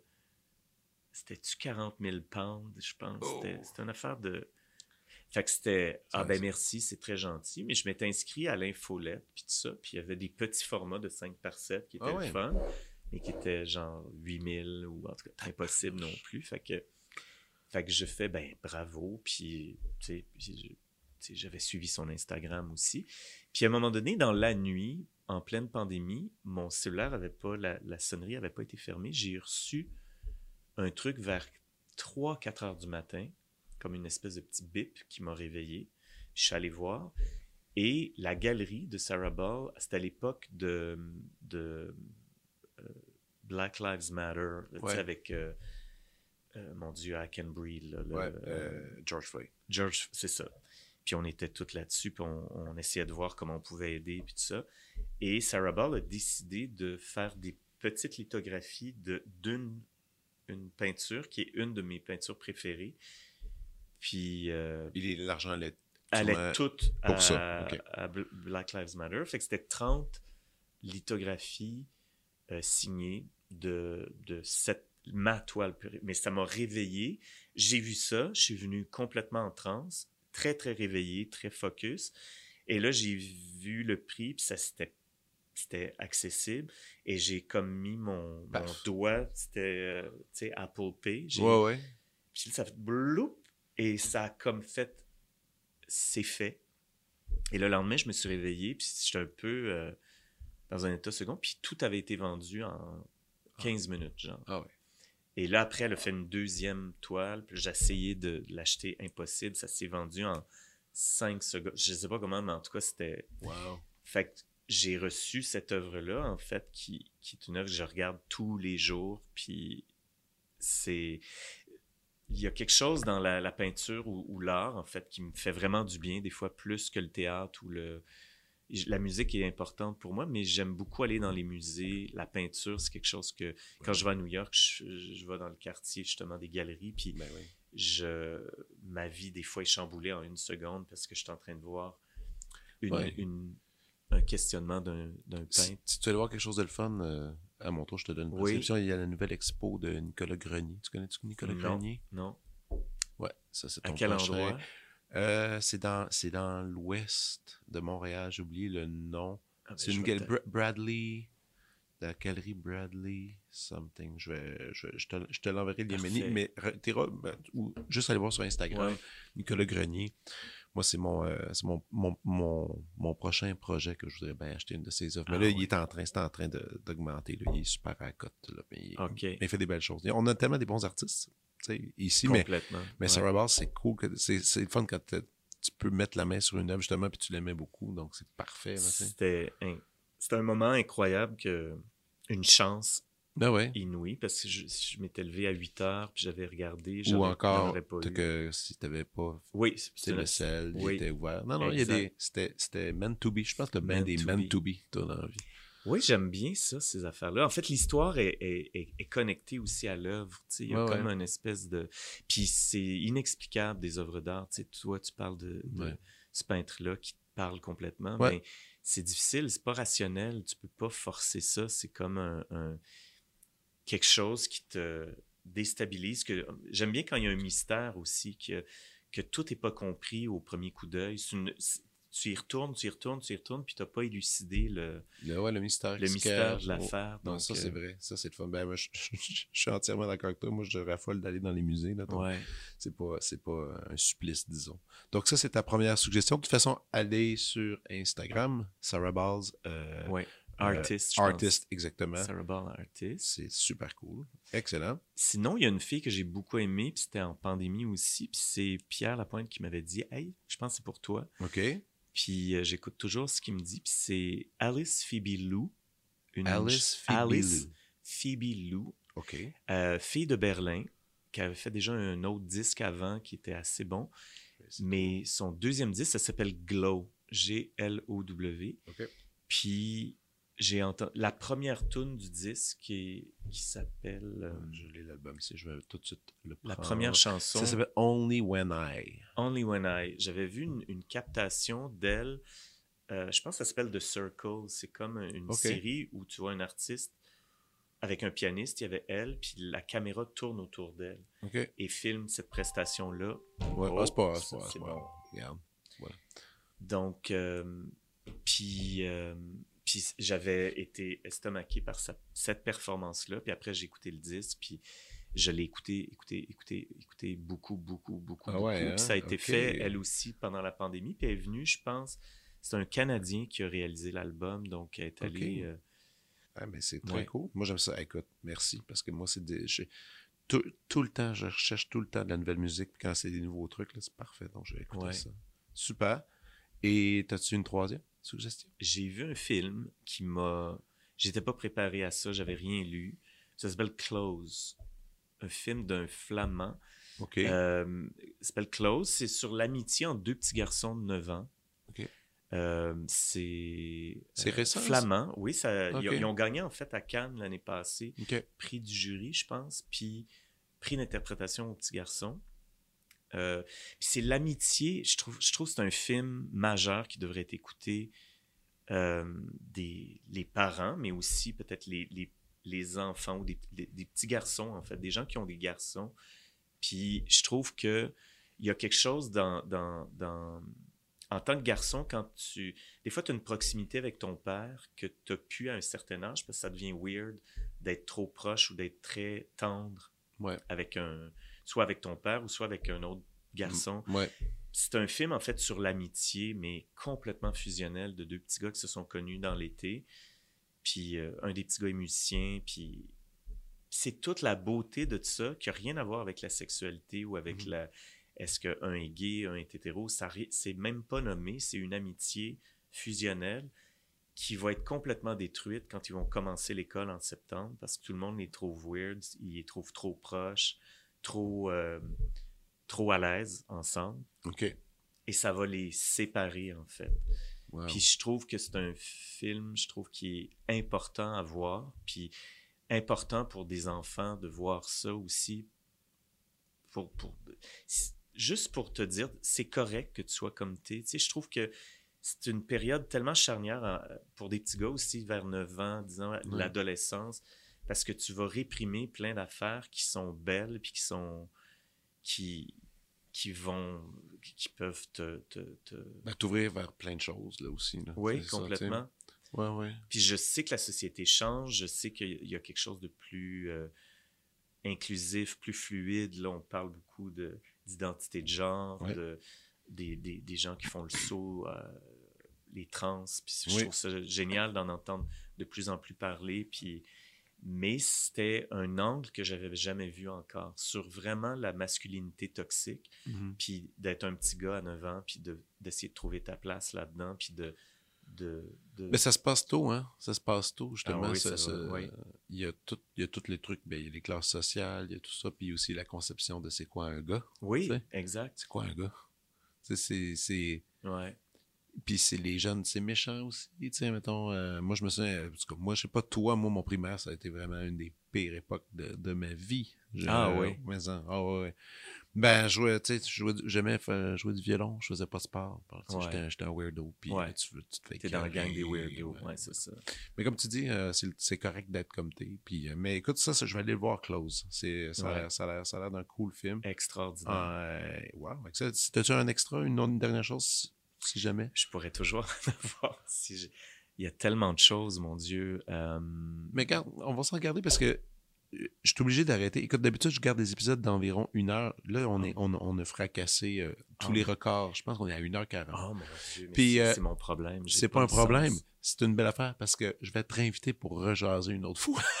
Ça va être- il va y avoir un, un part 2 Est-ce à que ça. tu vas éditer tout Non, ça? j'ai dit rien. Oh, OK, ouais, c'est, du, euh, une conversation. c'est ça le... C'est ça le show. C'est ça le show. Ouais, c'est une conversation. Ouais. Tu serais surpris le nombre de gens qui écoutent ça. Ah oui, ben, j'adore. J'ai écouté Peter Peter en m'en venant aussi. C'est Il quelqu'un que Peter. j'adore. Ah ouais, puis fait de la bonne musique. Il vraiment Bonne cool. musique, puis ça...